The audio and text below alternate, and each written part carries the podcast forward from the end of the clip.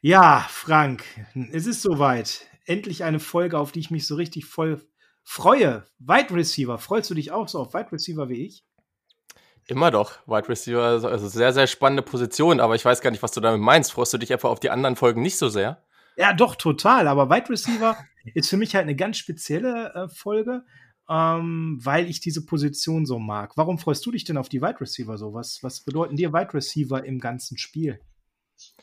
Naja, gut, ne? Im heutigen Football ist das natürlich eine Position, die sehr, sehr wichtig ist fürs Passing Game und daher sehr, sehr spannend. Und dann gibt es ja auch noch den einen oder anderen Receiver bei den Niners, der mir eh sehr zusagt. Insofern ist das auf jeden Fall eine der cooleren Positionen im Football allgemein. Ja. Ja, äh, ich bin auf jeden Fall schon mal sehr gespannt, was du so alles zu Richie James gleich ähm, zu erzählen hast, zu einem deiner Favoriten. Ja, wollen wir loslegen, Frank? Ja, auf, auf geht's. Ja, starten wir. Los geht's mit Wide Receiver. Welcome to Deutschland, 49ers Germany. Look, all across the globe, they already. Already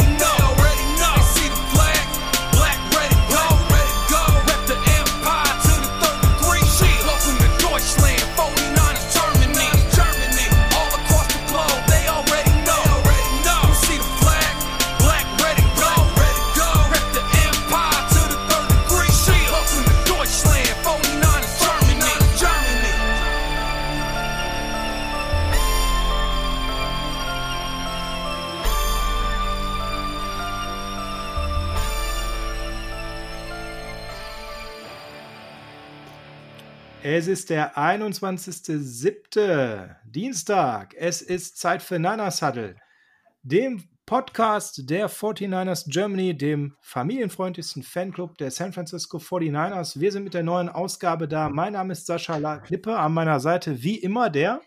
Julian Barsch. Moment, Moment, ich bin auch da. Frank Höhle auch am Start. Schönen guten Tag alle zusammen. Jetzt heute sind wir mal wieder zu dritt und wir freuen uns total, dass Julian nach Folge 5, wo er schon unser erster Gast überhaupt im Podcast war, uns heute wieder seine Zeit zur Verfügung stellt. Ja, herzlich willkommen, Julian. Schön, dass du da bist. Ja, vielen Dank. Äh, Wie immer witzig, mich au- mit euch äh, interessante Intros aufzunehmen. Und äh, ja, freut mich auf, jeder, auf jeden Fall wieder hier am Start zu sein. So. Ja, also wer die Folge 5, also alle da draußen natürlich, habt, ihr habt ja die Folge 5 gehört, weil es ist auch eine der meistgehörtesten Folgen bisher des Niners Huddle. Tatsächlich, Julian, wusstest du das überhaupt? Nee, das wusste ich nicht, aber freut mich natürlich. Also ist massiv auf Platz 2 von äh, allen Hörern äh, am meisten gehört, also was die Plays angeht, auf Platz 2. Äh, also super geil angekommen. Die Folge Nummer 5 äh, vom 28.04. Drei Männer, drei Meinungen, Analyse, Draft-Tag Nummer 1 und Trades mit dir als Gast. Mein Gott, das war noch Zeiten, als wir uns über den Draft unterhalten haben, oder? Ja, da hat sich das auch so angefühlt, als ob man irgendwie voll im Football-Alltag drin ist, ne? Ja, ganz genau. Und schön, dass du äh, den Spaß mitgemacht hast, denselben Startgag wieder zu verwenden wie bei Folge 5. Aber jetzt würde ich sagen, damit wir nicht noch für mehr Verwirrung stiften, machen wir jetzt einfach so weiter. Julian ist Julian und Frank ist Frank. Ansonsten wird das vielleicht für die Hörer doch ein bisschen kompliziert in den nächsten Minuten. Für mich auch. Ich weiß schon gar nicht mehr, wann ich was sagen soll. Am besten jetzt, weil Frank natürlich wie immer gebührt dir die Ehre, unseren Gast noch mal ganz kurz zu beleuchten und vorzustellen. Ja, wer kennt Julian denn nicht? Also Saturday Kickoff Podcast, eine Pflichtlektüre würde man sagen, wenn es ein Buch wäre, aber als Podcast natürlich eine Hörtüre. Nein, keine Ahnung, wie das dann heißt. Keine Ahnung, da fällt mir kein guter Begriff zu oder anderes.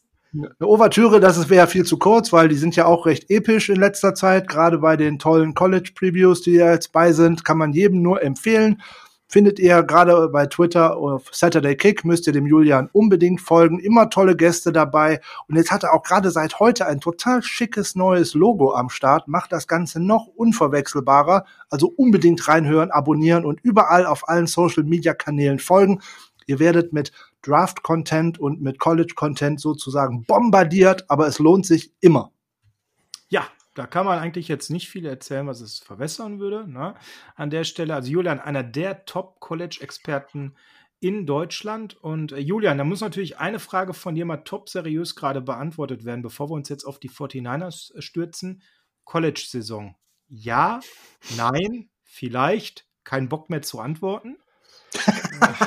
Nö, das mit dem kein Bock würde ich nicht sagen, weil am Ende würde ich mich ja sehr freuen, wenn wir eine haben. Aber ich glaube, aktuell ist das, und das habe ich jetzt echt schon oft gesagt, wirklich immer noch schwer zu beantworten. Ich würde momentan sagen, dass es schon noch so ein, man schon noch ein paar Wochen abwarten muss, aber ich würde fast sagen, dass die wahrscheinlichere Variante äh, oder die Variante, mit der man sich mittlerweile sehr ernsthaft auseinandersetzen muss, diejenige ist, dass wir College Football im Frühling haben.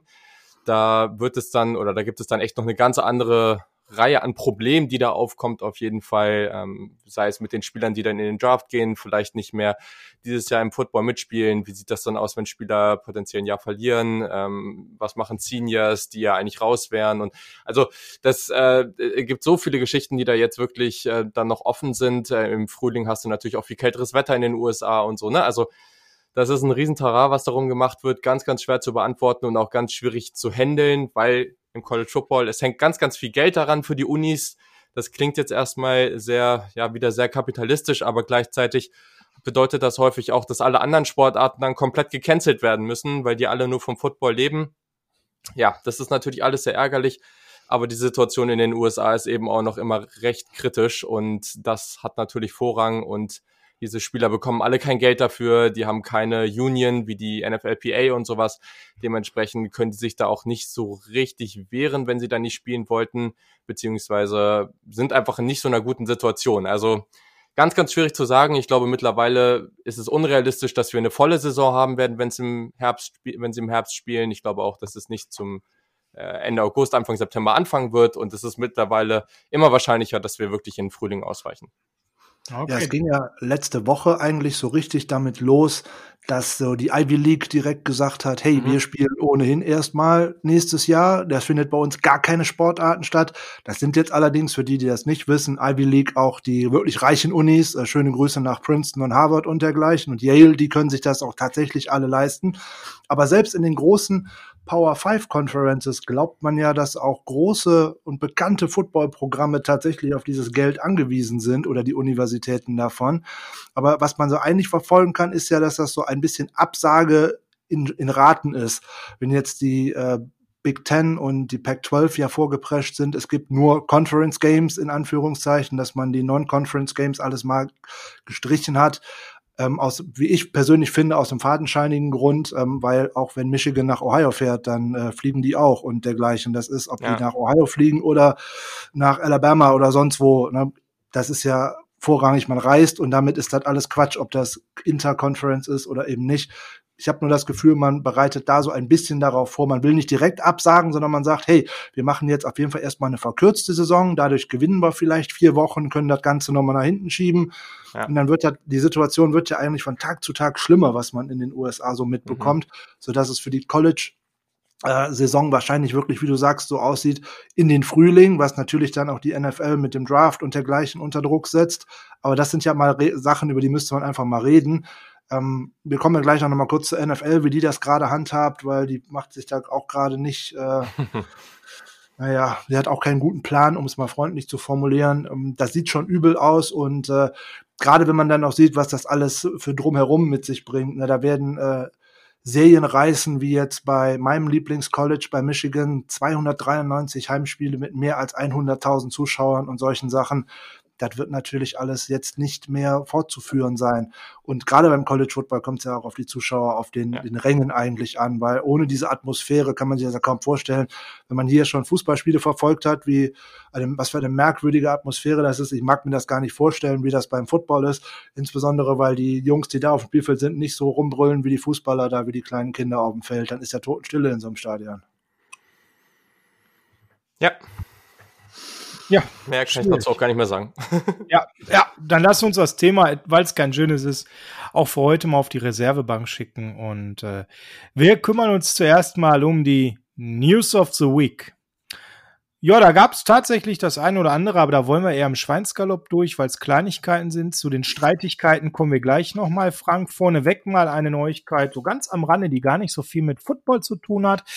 Denn äh, die Familie York kriegt Zuwachs ähm, aber jetzt kein Nachwuchs in Form von Enkelkindern, sondern es stehen gerade Verhandlungen an, äh, die Fußballmannschaft Leeds United zu kaufen. Und zwar sind sie da schon Minderheitsaktionäre. Ähm, Hauptteilhaber, haben vor Jahren einen Deal abgeschlossen mit dem Besitzer von Leeds United, als die in die dritte Liga abgestiegen waren. Das ist ein Verein, wer sich nicht mit Fußball auskennt, der in der englischen äh, Liga tätig ist, mal auch tatsächlich Champions League gespielt hat, äh, Vizemeister, Pokalsieger, ist dann in die dritte Liga abgestiegen wegen chronischer Misswirtschaft und ähm, die Familie York hat das als Investment gesehen, hat 10% der Anteile gekauft mit einem Optionsrecht, wenn ein Aufstieg gelingt in die erste Liga, dass sie die Chance haben, den ganzen Verein zu übernehmen. Und das ist passiert. Leeds United hat vor wenigen Tagen den Aufstieg in die erste Liga nach vielen Jahren geschafft.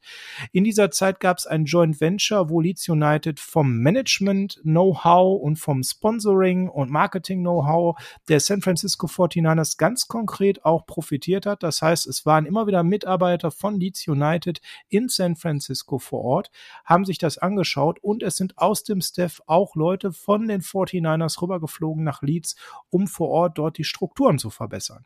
Und jetzt will Herr York, das ist also auch schon bekannt geworden, das Optionsrecht auslösen und Leeds United eben zu 100 Prozent in seinem Besitz übernehmen, um anschließend klar anvisiert in den nächsten fünf Jahren in der Champions League zu spielen. So viel der kurze Ausflug in den Fußball. Kommen wir, Frank. Kommen wir, Frank, zu einem Thema, was du gerade schon angedeutet hast, wie sich die NFL in der aktuellen Situation massiv mit Ruhm bekleckert. Ja, man hatte eigentlich gedacht, die NFL ist in einer glorreichen Position, weil sie kann ja erstmal gucken, was alle Ligen so um sie herum denn so eigentlich machen und dann könnte man mit einem klar strukturierten Plan mal glänzen und sozusagen sagen, oh, wir tun hier was für die Sicherheit unserer Spieler und wir haben ein gutes Konzept, mit dem wir zum einen in Trainingcamps gehen und dann natürlich auch in die Spiele gehen. So, jetzt kam die NFL mit dem Vorschlag raus, hey, wir streichen mal Preseason Woche 1 und 4 und die Spielergewerkschaft NFLPA sagt, ja, wir machen aber mal gar kein Preseason Game. Die NFL sagt, wir machen so und so viele Wochen an Vorbereitung und die NFLPA sagt, ja, Moment mal, aber wie sollen wir denn überhaupt in einer Kontaktsportart das denn machen? Mach doch mal einen klaren Vorschlag dazu. Gibt's ja gar nicht. Wie oft wird denn getestet? Einmal in der Woche, einmal am Tag? Auch da gibt's wieder nichts zu und dergleichen. Also ganz merkwürdige Dinge, so dass sich jetzt die äh, NFLPA und insbesondere ihre herausstechenden Mitarbeiter in Anführungszeichen. Es sind ja dann auch immer eigentlich die äh, gleichen Spieler, die dann immer in erster Front stehen. Hier JJ Watt, Richard Sherman, Russell Wilson. Also die üblichen Verdächtigen haben sich dann jetzt auch groß hervorgetan mit einer großen Kampagne auch auf Twitter. We won't play. Genau. So, aber sie wollen natürlich auch nur spielen, wenn es denn sicher ist. Ne? Sie möchten wissen, was passiert denn, wenn wir jetzt an Spielen nicht teilnehmen können? Was ist, wenn wir, Russell Wilson hat zum Beispiel geschrieben, meine Frau ist schwanger. Hm, ist auch ein Problem. Wollt ihr mich jetzt isolieren? Was passiert? Wie sind die Folgen für mich, wenn ich sage, ich spiele diese Saison nicht und was weiß ich nicht? Ne? In der NFL gibt's nicht so viele Spieler mit garantierten Zahlungen, wie das jetzt in anderen Ligen ist, so wie das in der NBA ist, die sagen können, hey, mir ist das alles zu gefährlich, ich spiele jetzt nicht und die dann trotzdem Geld oder zum weniger Geld und dergleichen bekommen. Also da ist jetzt noch so viel, was einfach ungeklärt ist, obwohl jetzt eigentlich gestern alles fürs Training Camp losgehen sollte, weil Ab dem 19. Juli sollten die Draft-Picks sich in den Team-Facilities einfinden können, um dort getestet zu werden. Also auch ähm, neun Tage früher als alle anderen Spieler, muss man vielleicht noch dazu sagen. Das ist extra so, so, dass sie ein bisschen früher reinkommen können ins Camp. Ja, du sagtest sollte. Sollte. So, dann sollten am 21. die verletzten Veteranen aus der letzten Saison kommen können und dann am 26. halt der Rest vom Ganzen, damit man die halt so in Schüben testen kann, damit nicht so viele Menschen aufeinandertreffen. Aber das scheint alles gerade völlig fraglich zu sein, was auch mit den komischen Regelungen in den USA doch dazu kommt. Die 49ers dürften zum Beispiel diese ganzen Spieler in Santa Clara gar nicht versammeln, weil die Kommune sagt, hey Freunde, ist nicht. Mhm. So, und auch da müsste die NFL mal für eine einheitliche Regelung sorgen, weil sonst ist alles andere, was passiert, wenn jetzt die Teams, keine Ahnung, in New York trainieren dürfen und die in Kalifornien nicht. Was ist denn das dann noch für ein Wettbewerb? Alles Quatsch. Muss man ja mal ganz also, offen sagen. Ja, also es muss eine einheitliche Regelung für alle Teams geben, wenn man schon nicht in einer Bubble an einem Ort ist, dann ist es doch völlig egal, ob ich in San Francisco, in New York oder sonst wo bin. Es muss einheitliche Regeln für alle Teams her. Und man muss ja. doch gerade, wie du schon das gesagt hast, nur zu anderen Sportarten schauen und schauen, wie es geregelt wird. Nimm Russell Wilsons Beispiel, seine Frau ist schwanger. Was ist denn, wenn die das Kind bekommen und er dabei sein will? Was bedeutet das? Wie muss er dann getestet werden, damit er wieder zurück zum Team kann? All das ist doch wichtig, dass es geregelt wird. All das ist zum Beispiel in der NBA minutiös geregelt. Warum guckt man nicht dahin und macht's nach? Gute Frage. Kann man so nicht beantworten. Die NFL macht da sozusagen gerade den Elefanten im Porzellanladen und nimmt sich eigentlich nur ihren äh, Präsidenten oder den US-Präsidenten Donald Trump zum Vorbild. Ne? Es wird schon weggehen und eines Tages ist es dann auf einmal weg, so ungefähr. Ja, Wie das dazu kommen soll. Schnupfen, ne? muss man ja dazu sagen. Ne? So sieht's, so sieht's einfach aus und ähm, man ich denke, die NFL wird versuchen, das auf Biegen und Brechen durchzuziehen. Jetzt muss man schauen, wie die Spielergewerkschaft darauf reagiert und ohne die Sicherheit, die auch viele andere Fragen haben. Ne? Es sind auch genug ältere Coaches und dergleichen in diesen Coaching-Staffs. Die sind ja, da sind ja immer 150, 200 Leute in so einer Team-Facility. Und da reden wir noch nicht vom Büroangestellten und dergleichen, sondern wir reden tatsächlich von den Menschen, die um dieses Team herum arbeiten. Ähm, und auch dafür gibt es eigentlich keine Pläne und keiner weiß, was da so genau ist. Wie du gerade sagtest, Russell Wilson möchte bei der Geburt seines Kindes dabei sein. Sobald er eigentlich ein Krankenhaus betritt, müsste er für zwei bis drei Wochen in Quarantäne gehen und könnte dann an drei Spielen im schlimmsten Fall nicht teilnehmen. Ja, also Alles NBA ist das so geregelt. Wir haben sogar mit unserem deutschen Spieler Dennis Schröder den aktuellen Fall. Die Frau ist vor August ausgezählt. Am 31.07. gehen ja die richtigen Spiele wieder los und er wäre mitten im Playoff-Rennen. Er hat ganz klar gesagt, er fährt nach Hause, ist bei der Geburt dabei und da gibt es ein klares Protokoll. Er muss sieben Tage hintereinander jeden Tag getestet werden, sieben Tage negativ. Dann darf er zurück, muss vor Ort in der Bubble in Orlando, sind ja in Disney World, vier Tage weiter getestet werden in der Bubble in Isolation und darf dann wieder spielen. Wenn er das nicht hinkriegt, sich sieben Tage am Stück jeden Tag testen zu lassen, dann muss er zehn Tage in der Bubble in Isolation jeden Tag negativ getestet werden. In Isolation. Ne? Also nichts Party mhm. am Pool zwischendurch, so wie die Bilder, die jetzt man gerade auch sieht, äh, mit Dosenstechen und was sie da alles veranstalten. Nee, nee, Isolation. So, und äh, Ähnliches würde ja für Russell Wilson dann eben auch ungefähr bedeuten. Und das meine ich ja. Man kann gerade einfach zur NBA schauen. Da beginnt das Ganze auch zu funktionieren. Es sind immer mehr Spieler positiv getestet worden, bevor sie in diese Bubble reingekommen sind. Und das scheint ja zu funktionieren, was der David Silver da ausgeheckt hat. Also, du hast da was rausgesucht. Das fand ich ganz schön. Optimisten sagen, besser es knallt jetzt als in einem Monat. Pessimisten sagen, das NFL-Management ist kein Deut besser als die US-Regierung man hat ja gesehen, wohin das führt. Ich denke, damit ist alles gesagt. Ne? Es muss ja. Handeln her, ansonsten haben wir ein richtiges Problem mit der Saison. Ja, vor allem mit der Sicherheit auch der Spieler, die wir alle lieben und auch deren Liebste und dergleichen. So kann da auf keinen Fall eine Saison starten, insbesondere weil man nicht für ein halbes Jahr äh, ein, ein Team in eine Bubble sperren kann und dergleichen. Wir haben letzte Woche schon mal kurz darüber gesprochen. Julian, das weißt du bestimmt, welcher äh, Coach, äh, das aus dem College ist, der gesagt hat, ja, wenn jetzt eine Saison stattfindet, kann ich die nächsten vier Monate nicht nach Hause. Meine Frau hat gerade eine Krebsbehandlung überstanden. Ich, mir fällt der Name leider gerade nicht ein. Ähm, all solche Sachen. jetzt auch auf halt kalten Fuß erwischt, aber ja, ich weiß, was du meinst. Ist, ist ja, jetzt alles, ja. alles nicht bedacht und keiner weiß es, so und im College-Bereich ja noch, noch viel schlimmer. Die Student Athletes, die könnte man sowieso nirgendwo hinwegsperren, weil die kriegen da kein Geld für, die leben auf dem Campus und dergleichen funktioniert alles nicht. Lasst uns dieses leidige Thema beenden und wir tun mal so, als ob eine Saison anfangen würde, weil deswegen haben wir uns ja heute Abend eigentlich auch getroffen. Und deswegen ist der Julian ja auch hier. Nochmal vielen Dank, dass du da bist, Julian, zu einem deiner Steckenpferde. Wir sind nämlich heute bei der Position Preview Wide Receiver. Und wir haben uns gedacht, wenn der Julian es schafft, so einen Skeptiker wie den Sascha zu begeistern zu Brandon Ayuk, dann ist der prädestiniert dazu, heute hier die Wide Receiver mit uns auseinanderzunehmen. Julian, ich hoffe, du hast Bock. Auf jeden Fall, immer doch. okay, dann lasst uns mal starten. Ähm, Wide Receiver äh, da haben wir ein bisschen was an Brettern Phones. Wir haben zwölf Spieler tatsächlich. Wir werden aber jetzt nicht heute über den Hund von Richie James sprechen, sondern wir werden es angemessen in der Länge machen, so wie das eben auch notwendig ist. Das heißt, wir konzentrieren uns wirklich auf die Spieler, die, sollten sie sich nicht schwer verletzen, ganz sicher im Team sind, werden da ein bisschen ausführlicher drauf eingehen. Dann gehen wir ein bisschen weniger ausführlich auf die Spieler ein, die so am Ende der Dev Chart sind, vielleicht auch nur in die Practice Squad gehen. Und da, wo wir sagen, da ist der Cut gewiss, das kennt ihr schon von den Tight Ends zum Beispiel, die wir ja hatten. Ja, da sind wir dann auch ganz kurz und schlank drüber. Und zum Schluss natürlich auch nochmal der Blick auf ähm, die Free Agents im Wide Receiver Bereich. Gibt es da irgendwas, was uns verstärken würde? Wir starten aber mit der Historie der Receiver Draft Picks. Frank, du hast da ein bisschen was rausgesucht. Ja, habe ich, haben wir ja in der äh, Draft-Folge dazu auch schon mal kurz besprochen. Jetzt sind die Zahlen ja noch ein bisschen nach oben gegangen. Also in den letzten 18 Drafts haben die 49ers mindestens einen Receiver ausgewählt.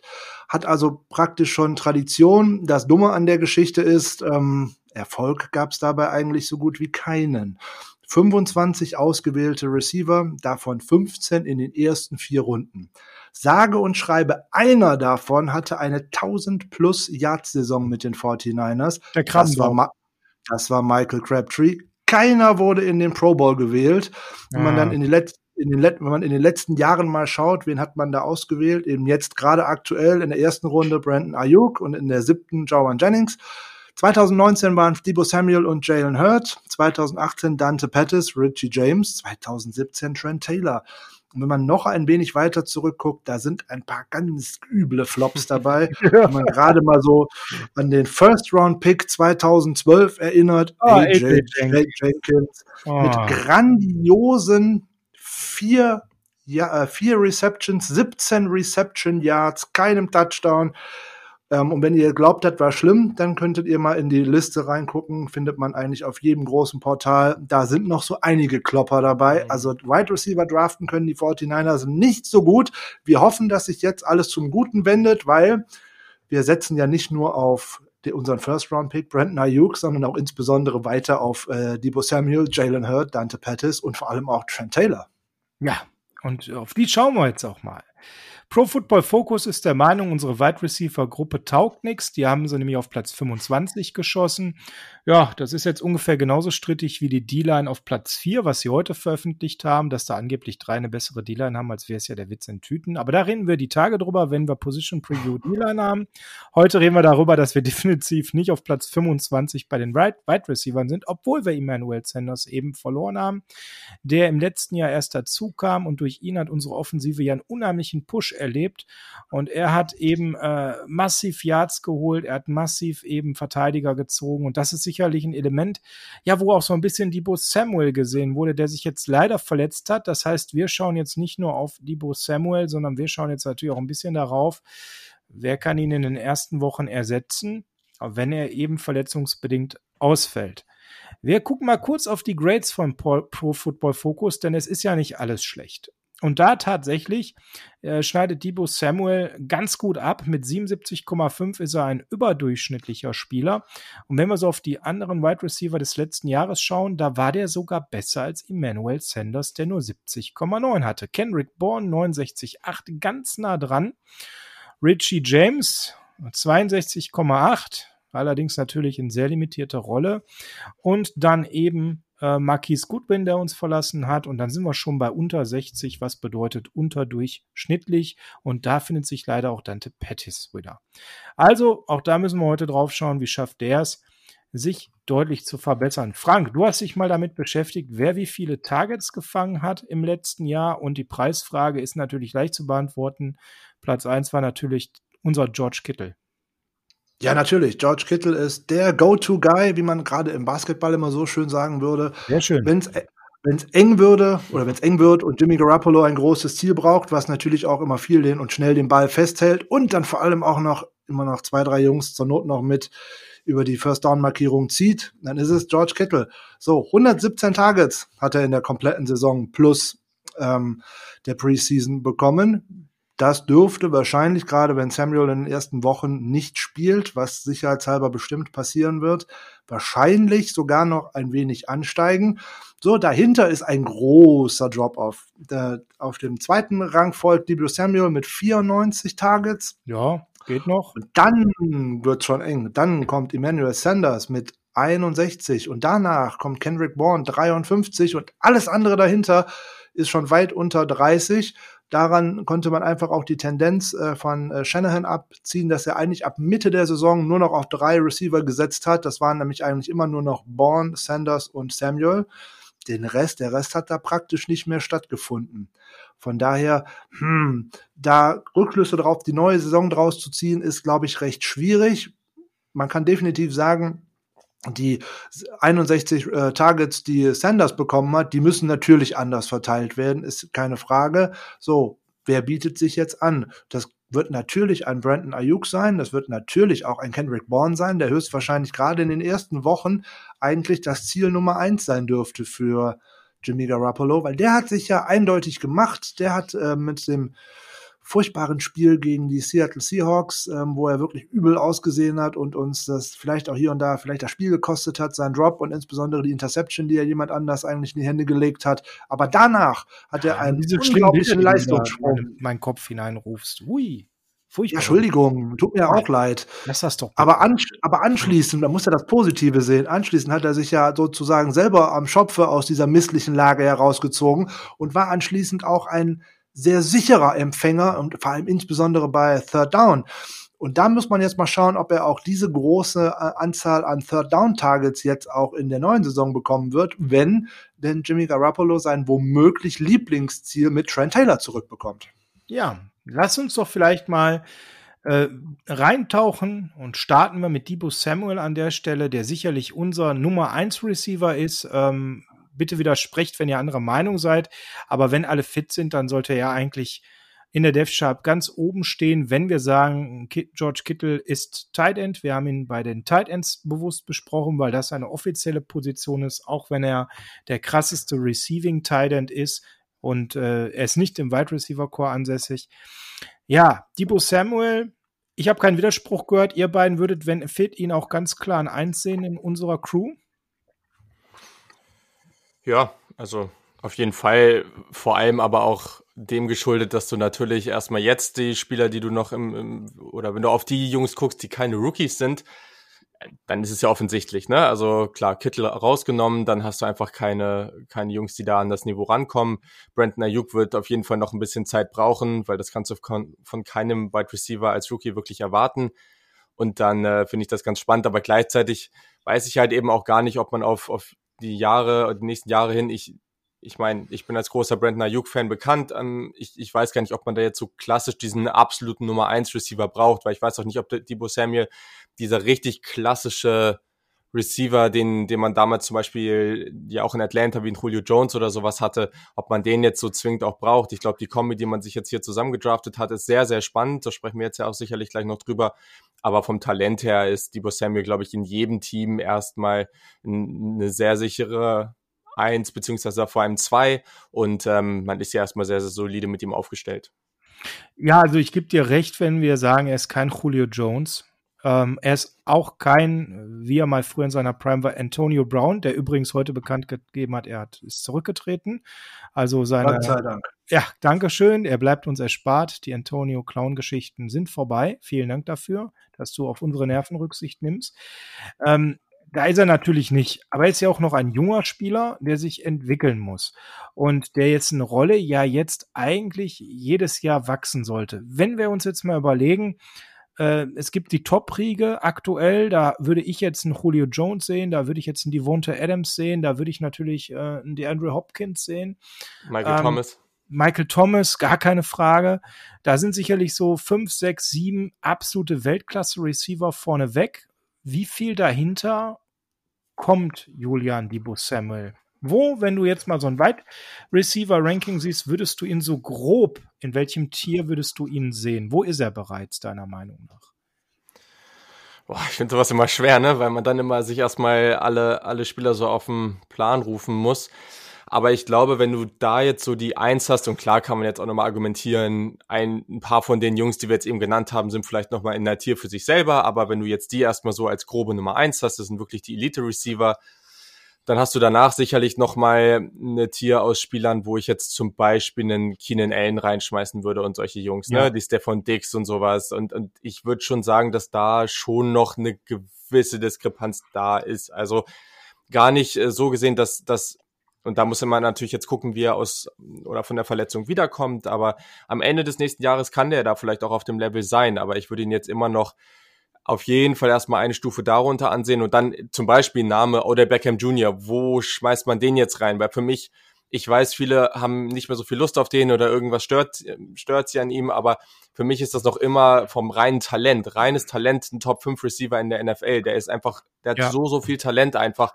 Und ich finde es ganz, ganz schwer, selbst wenn man sagt, momentan müsste man den von der Leistung auf dem Feld in Tier 3 oder 4 oder wo auch immer einstufen, finde ich es immer noch schwierig zu sagen, ja, ein Debo Samuel ist jetzt am gleichen Level wie ein OBJ, weil das Nein. klingt für mich noch nicht richtig. Ähm, deswegen, ich glaube, da ist auf jeden Fall schon noch eine gewisse Stufe dazwischen und wenn du am Ende sagst, du hast halt deine, was weiß ich, 10, 15 Receiver, die schon eine solide Nummer 1 sind, ähm, ich würde ihn momentan so einschätzen, dass er für viele, für viele Teams und in einem richtig, richtig guten Team, was die Niners ja eigentlich sind, aber wenn du jetzt sagst, so, du hast jetzt seine ideale Aufstellung offensiv, dann wäre er jetzt gerade noch eine Nummer zwei. Ich weiß nicht, ob er von seiner Rolle, von, von dem, was er aufs Feld bringt, gar nicht zwingend vom Talent, sondern von seinem Spielstil jemals zu so einer klassischen Nummer eins wird.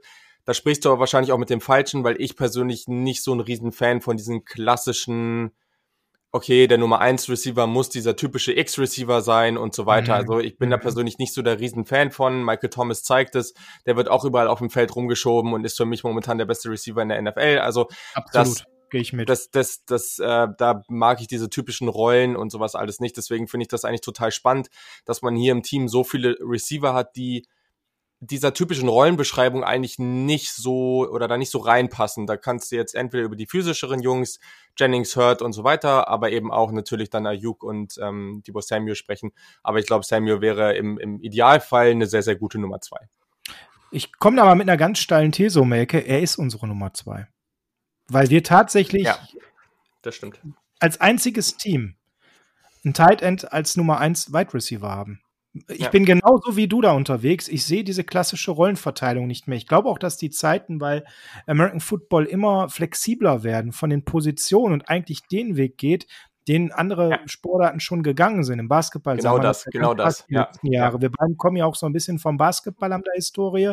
Das ist ja mittlerweile ein fast positionsloses Spiel, wo der Größte genauso gut schießen kann, manchmal mittlerweile wie der Kleinste. Ähm, da, da hat sich das Spiel unheimlich entwickelt und ich glaube, wir sind im Football auf dem Weg dahin. Natürlich wird es einen Quarterback weitergeben, gar keine Frage. Aber guck doch mal, was ein Taysom Hill mittlerweile macht mit dieser Position. Guck Oh. doch, ja, ist, ist ein Gadget-Spieler, sagen einige. Guckt euch mal den MVP der letzten Saison an. Ist das ein Quarterback oder ist das ein Running Back, der auch werfen kann? Also man sieht doch, was wir für eine, eine Entwicklung haben auf den verschiedensten Positionen.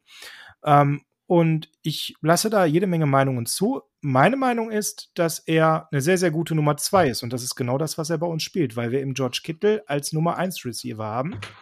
Und das kann man auch nicht mit Travis Kelsey meiner Meinung nach vergleichen, weil der spielt halt als ein Tight End, der ähnlich gut ist wie Kittle, was die Receiving-Fähigkeiten angeht, mit einem Tyreek Hill zusammen, der nun mal ein Top 5 Wide Receiver in der NFL ist.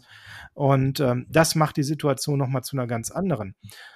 Und diese These würde ich anschließen. Fitter Debo Samuel, ich habe ja hier auch ähm, so eine Bold Prediction rausgehauen beim Adrian Frank in Folge 10, wäre für mich ein Top 30 Wide Receiver in der Liga. Ähm, wenn man die alle einfach nur nach ähm, ja, Nützlichkeit ranken würde, weil er für mich eine der besten Nummer 2 Lösungen ist an der Stelle. Wenn man mal von diesem klassischen Rollenkonzept, wie du es gerade beschrieben hast, wirklich weggeht, weil wenn man sich mal so ein bisschen beschäftigt, wo so die Leute stehen, klar, wir haben gerade gesagt, erstes Tier, zweites Tier, dritte, drittes Tier, brauchen wir nicht drüber reden. Aber wenn man mal so in die Rankings guckt, so die letzten Plätze unter den ersten 30, da sind dann so Leute wie Tyler Boyd, Devonta Parker, Hm. AJ Brown, also sorry, da sehe ich einen Debo Samuel jetzt nicht schlechter. Juju hat auch nicht mehr viel gerissen, seitdem der Clown da weg ist, ja. Ähm, das sind gute Leute. AJ Green, da muss man erstmal gucken, ob der wieder auf die Beine kommt. Larry Fitzgerald, der wird ja immer mehr zu Slow-Mo Larry aufgrund des Alters. Das sind für mich Leute, da muss er sich mit der prognostizierten Steigerung als junger Kerl meiner Meinung nach nicht mehr hinter verstecken. Jetzt muss man natürlich abwarten, wann kommt er wieder und in welcher Form. Das ist, denke ich, ganz, ganz ähm, entscheidend, ähm, wenn man auf ihn schaut. Frank, du hast dir auch noch mal so ein bisschen seine Grades angeschaut und auch mal so ein bisschen für dich überlegt, wo könnte der eigentlich hingehen, wenn er jetzt fit zurückkommt. Erzähl mal, was sind so deine ähm, Gefühle dazu, mit wie stark er da zurückkommen könnte? Ja, also zum ersten kann ich mich äh, euch anschließen. Ich mag dieses ähm, klassische Rollenkonzept mit einer definitiven Nummer eins, der immer nur Outside spielen muss, äh, auch nicht. Ähm, da sehe ich auch Michael Thomas äh, als absolutes Gegenbeispiel an und möchte hier noch direkt wieder einen Gruß an Trent Barke und Jim Harbour loswerden, die lieber einen Joshua Garnett gedraftet haben als diesen netten Spieler, der noch auf dem Board gewesen ist. Nochmal vielen Dank, Freunde. Ähm, das hat uns mit Sicherheit weitergebracht ein Spieler, der keine 30 Einsätze im Trikot der 49ers gemacht hat. Aber nun gut, ähm, wir waren bei Debo Samuel. Ja, wo kann er hingehen? Wenn man auf die letzte Saison blickt, äh, hat er in äh, 18 Spielen im Endeffekt knapp 1200 Yards vom Scrimmage gemacht und zwar nicht nur in der Luft, sondern auch über 261 auch noch auf dem Boden und das mit gar nicht mal so vielen Touches. Ich glaube, es waren 20 Carries, dabei hat er auch noch äh, drei Touchdowns erlaufen. Ähm, der ist eigentlich der Prototyp für dieses Shanahan System. Flexibel einsetzbar, der Gegner weiß nicht, was passiert, ob er jetzt als Receiver eingesetzt ist oder ob er auch als Runner eingesetzt wird, ob er vielleicht tatsächlich auch nur blocken soll, was er übrigens auch schon sehr gut macht, was man auch an den Grades schon ablesen kann.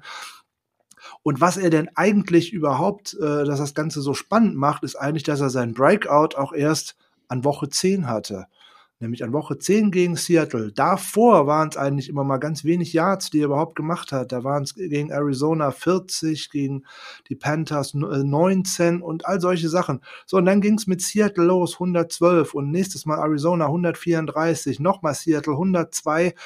Also da ist noch viel drin, aber da wird man auch in der, seiner zweiten Saison damit leben müssen, dass da auch eine gewisse Inkonstanz mit reinkommt, weil es ist sein zweites Jahr in der NFL und das ist das Einzige, was unserem Receiver Core fehlt, nämlich ein tatsächlich gestandener, älterer Receiver, an den er sich anlehnen kann. Die Frage ist, ob ihm das fehlen wird oder ob er das, ob er jetzt schon genug von Sanders hat mitnehmen können.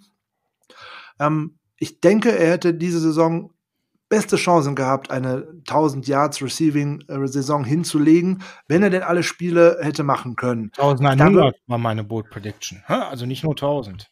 Die würde ich auch nehmen. Meinetwegen darf er auch 1800 machen, weil das spricht nämlich für großen Erfolg. Aber ich meine, das äh, nur so, was man so abschätzen könnte. Da wären die Voraussetzungen für auf jeden Fall gegeben gewesen. Jetzt äh, könnte ich mir sogar vorstellen, dass die 49ers aus ähm, Vorsicht und aus Erfahrungen der letzten Jahre ihn wahrscheinlich gar nicht besonders früh wieder aufs Spielfeld schmeißen lassen, weil das erste Saisondrittel ist für die 49ers, was den Spielplan anbelangt, ähm, noch nicht so kriegsentscheidend wie die ganzen Spiele, die danach kommen gegen die starken Teams, dass man ihn vielleicht langsam hinein kommen lassen möchte in die Saison, ohne ihn zu früh aufs Feld zu schicken, weil dann der Druck auf ihn als den Nummer eins Receiver in Anführungszeichen in unserem Wide Receiver Core dann lasten würde.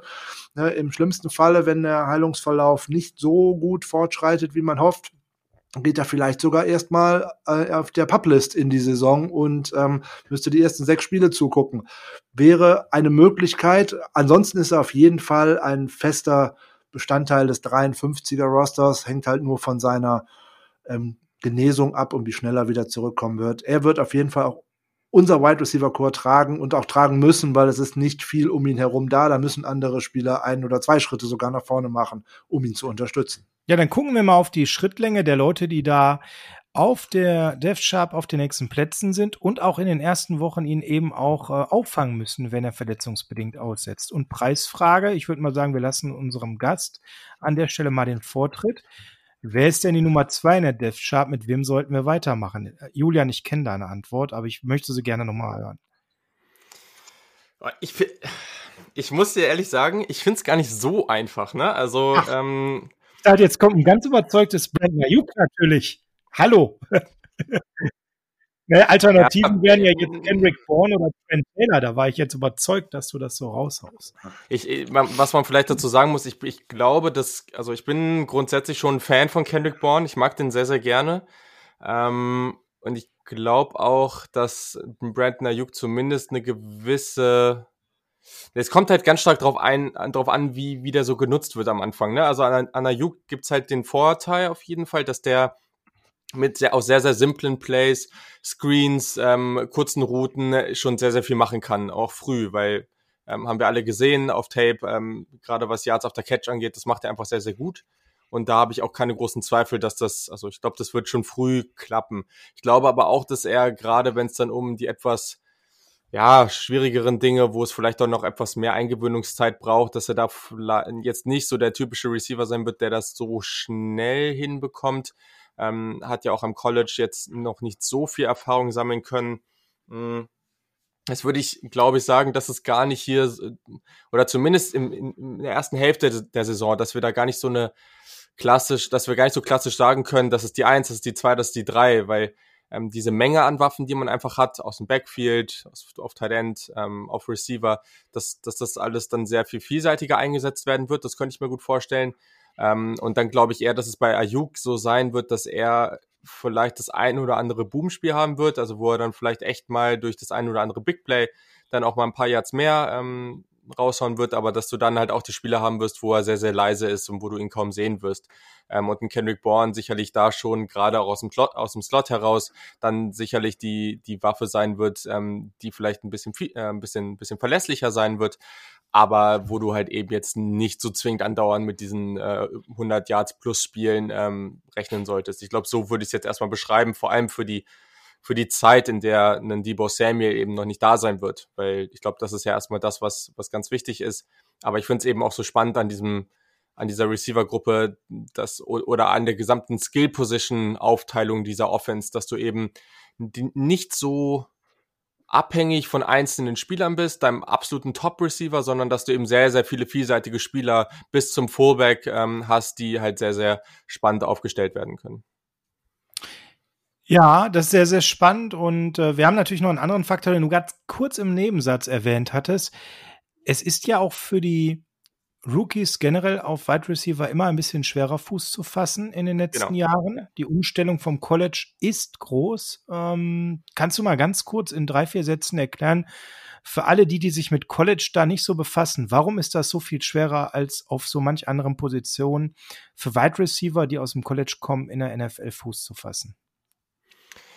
Naja, also ich, du kannst halt, und das ist natürlich auch nochmal was, das finde ich äh, gerade, wir hören es ja gerade häufig bei Offensive Line und bei ähm, Wide Receiver. Natürlich Quarterback auch irgendwo, weil ist einfach eine sehr, sehr schwere ähm, Position generell, aber da ist es halt ganz, ganz schwer, das so zu verallgemeinern, ne? weil du hast einfach Offensiven auch im College, die natürlich etwas komplexer sind und genauso hast du aber das auch in der NFL. Also ähm, haben wir jetzt auch bei Nicky Harry, der auch von Arizona State natürlich kam, ne, hast du natürlich auch das gehabt, ne? Er kommt nach, ähm, nach New England, nicht die einfachste Offense jetzt gleich zu lernen, viele Option Routes und solche Geschichten. Das musst du halt erstmal bringen. Ähm, Arizona State jetzt auch nicht gerade die komplexeste Offense, ähm, haben wir bei Brandon Ayuk dann wiederum gesehen, viele Slants, viele Go-Routes. Das hat er natürlich dann auch gut gemacht, aber viel mehr war es dann nicht, auch viele Screens. Und das sind dann natürlich so Geschichten, wenn du da hast du halt die Faktoren einmal, wie viele Spiele hat der Wide Receiver wirklich schon im College gehabt, so als erstes. Ähm, was bei Brandon Ayuk natürlich die Situation ist, dass er eben vom Community College kam und eben diese eine richtige Breakout-Saison eigentlich nur hatte. Und dann kommt noch dazu, wie komplex ist die Offense eigentlich? Da gibt's halt so viele Elemente, da wird viel mehr, die, die Spielfelder, auch wie die Hashmarks und so sind, sind dann halt ein bisschen breiter aufgestellt. Es wird etwas anders gearbeitet. Du hast eben nicht diese Breite an Talent. Dadurch wird halt auch häufiger einfach mit dem reinen, rohen Talent gearbeitet. Habe ich gerade eben einen Artikel zugelesen, wie Miami sich jetzt ähm, verändern will, weil sie einen Offensive Coordinator von SMU bekommen haben. Auch alles gar nicht so wichtig. Aber der arbeitet eben sehr stark aus der Air Raid. Also wirklich diese extreme Spread schiebt die Receiver ganz, ganz weit nach außen, versucht so zum Beispiel in Man-Coverage halt ganz klar identifizieren zu können, wie, wie stellen sie sich auf, weil dadurch, dass so viel Platz von Offensive Line bis wirklich zu den anderen Receivern ist, kannst du auch ganz klar sehen, wo ist jetzt Platz auf dem Feld und wo ist kein Platz und damit kannst du da ganz klar arbeiten und dann ist es halt leider häufig so, wenn du den schnelleren Receiver auf dem Feld hast, dann gewinnst du. Und das ist, das klappt mit einem Brandon Ayuk auf College-Niveau eben sehr, sehr häufig, weil er eben sehr athletisch ist. Und diese, aus dieser Situation, da muss ein Receiver natürlich auch einen extremen Ehrgeiz einfach haben, um dann auch wirklich auf College-Niveau so hart zu arbeiten, dass er wirklich schon weiß, okay, in dem Jahr stehe ich in der NFL und da weiß ich schon ganz genau, da wird's nicht mehr so einfach und darauf will ich mich jetzt vorbereiten. Wenn er dann am College ist, kann er auch einfach sagen, okay, ich arbeite jetzt ganz normal, ich, ich beschäftige mich mit den Dingen, die jetzt direkt vor meiner Nase sind und da werde ich mit meinen athletischen Fähigkeiten in 99 Prozent erstmal das Duell gewinnen. Und dann kommst du in die NFL und du kannst das ja vorher gar nicht so für dich simulieren. Das geht ja überhaupt nicht. Und merkst auf einmal, ja, okay, das äh, ist viel komplexer und ähm, die Coaches sind vielleicht ein bisschen besser und ähm, ja, vor allem sind meine Gegenspieler besser und die verstehen schon viel mehr, weil sie schon viel länger Football spielen und viel länger Football auf höherem Niveau spielen. Und dann merkst du eben auch schnell, okay, äh, das ist alles nicht ganz so einfach und ich brauche vielleicht ein bisschen mehr Zeit. Äh, danke, dass du das uns mal so knackig rübergebracht hast, Julian. Jetzt bist du großer Brandon Ayuk-Fan und hast gerade ganz, ganz viel Möglichkeiten genannt, weswegen er einen schweren Start haben könnte. Frank, jetzt muss es ja irgendwie weitergehen mit der Nummer zwei. Und Julian tut sich ja gerade so ein bisschen schwer, seinen Brandon Ayuk auf zwei zu heben. Bei mir käme man drei ich würde jetzt sagen, wir machen mit Kendrick Bourne weiter, aber Frank, ich würde mal den Zepter dir überreichen, dass du mal sagst, wer ist deine Nummer zwei in der Depth Chart und mit wem machen wir jetzt weiter an der Stelle? Ja, da ja ich vorhin schon gesagt habe, dass Debo Samuel definitiv meine Nummer eins ist, er aber zu Saisonbeginn ausfällt, ist meine Nummer eins zu Saisonbeginn Kendrick Bourne. Ja, also dann machen wir mit Kendrick Bourne erstmal weiter. So, Kendrick Bourne haben wir ja vorhin, habe ich ja vorhin schon mal kurz gesagt, dass er in die Saison 2019 recht schwierig und langsam hineingekommen ist, einige Drops dabei hatte, aber er nach dem Seattle-Spiel einen interessanten und hervorragenden Aufschwung genommen hat. Oh ja. Und es gibt und es gibt ein paar Zahlen, die muss man sich einfach mal auf der Zunge zergehen lassen. Wir haben mal vorhin über die miserable Quote bei Draftpicks bei Wide Receivers gesprochen. Jetzt ist Kendrick Bourne ein undrafted Free Agent. Mhm. Und wenn man sich jetzt Folgendes anhört, dann kann man da mal drüber nachdenken, wer da besser scoutet. Die Leute, die da für die Draft-Picks verantwortlich sind oder die, die für die UDFAs verantwortlich sind. Denn Kendrick Bourne ist der Spieler, der die meisten Red Zone Touchdowns aller 49er Spieler seit 2017 gefangen hat. Er fliegt einfach unter dem Radar und ist höchstwahrscheinlich sogar das beste Red Zone äh, Target, was wir haben auf, ähm, auf dem ganzen Kader. So, all seine zehn Karriere-Touchdowns hat er ab oder innerhalb der 10-Yard-Linie gefangen. Hm, also wenn das kein gutes Red Zone Target ist, dann weiß ich auch nicht. Aber die Zahl, die noch beeindruckender ist, ist eigentlich folgende. Er hat in 46 ähm, Regular Season und Postseason Games hat er insgesamt 70 von seinen 91 Catches, das sind 77 Prozent, gefangen für entweder einen Touchdown oder einen First Down. Wow, jetzt muss ich ja sagen, ich äh, halte von Kendrick Bond persönlich auch sehr viel, aber er ist jetzt nicht so explosiv wie zum Beispiel in Samuel. Ähm, Frank, was macht ihn eben so aus, außer diese unheimliche Gefahr in ähm, der Red Zone? Was sind so seine Stärken? Er ist nachdem er seine Drop-Probleme einfach mal beiseite gelassen hat und er auch vielleicht eine gute Chemie mit äh, Jimmy Garoppolo gefunden hat, er ist einfach ein Chain-Mover. Der weiß genau, wo er sich auf dem Platz befindet und wie er auch mit kleinen Bewegungen im Endeffekt seinen Verteidiger mal ins Leere laufen lässt, um dann einfach dieses diese drei Yards noch zu machen, die er machen muss. Er ist nicht explosiv, er ist nicht der größte, was um Sprungkraft angeht, aber er, ist, er hat ein gutes Gesamtpaket, er hat ein gutes Gefühl fürs Spiel und ähm, der wird gerade am Anfang der Saison wird er mehr Targets bekommen, weil Garoppolo sich auf ihn verlassen kann und weil die beide eine gute Chemie haben.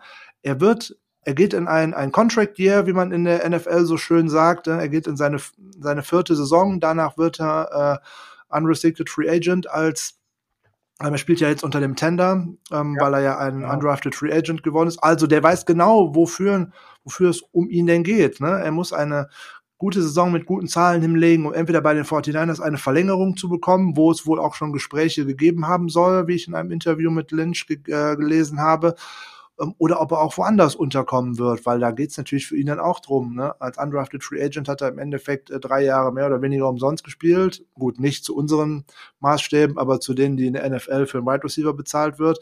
Und jetzt verdient er ja mal ganz gut mit knapp dreieinhalb Millionen durch den Tender.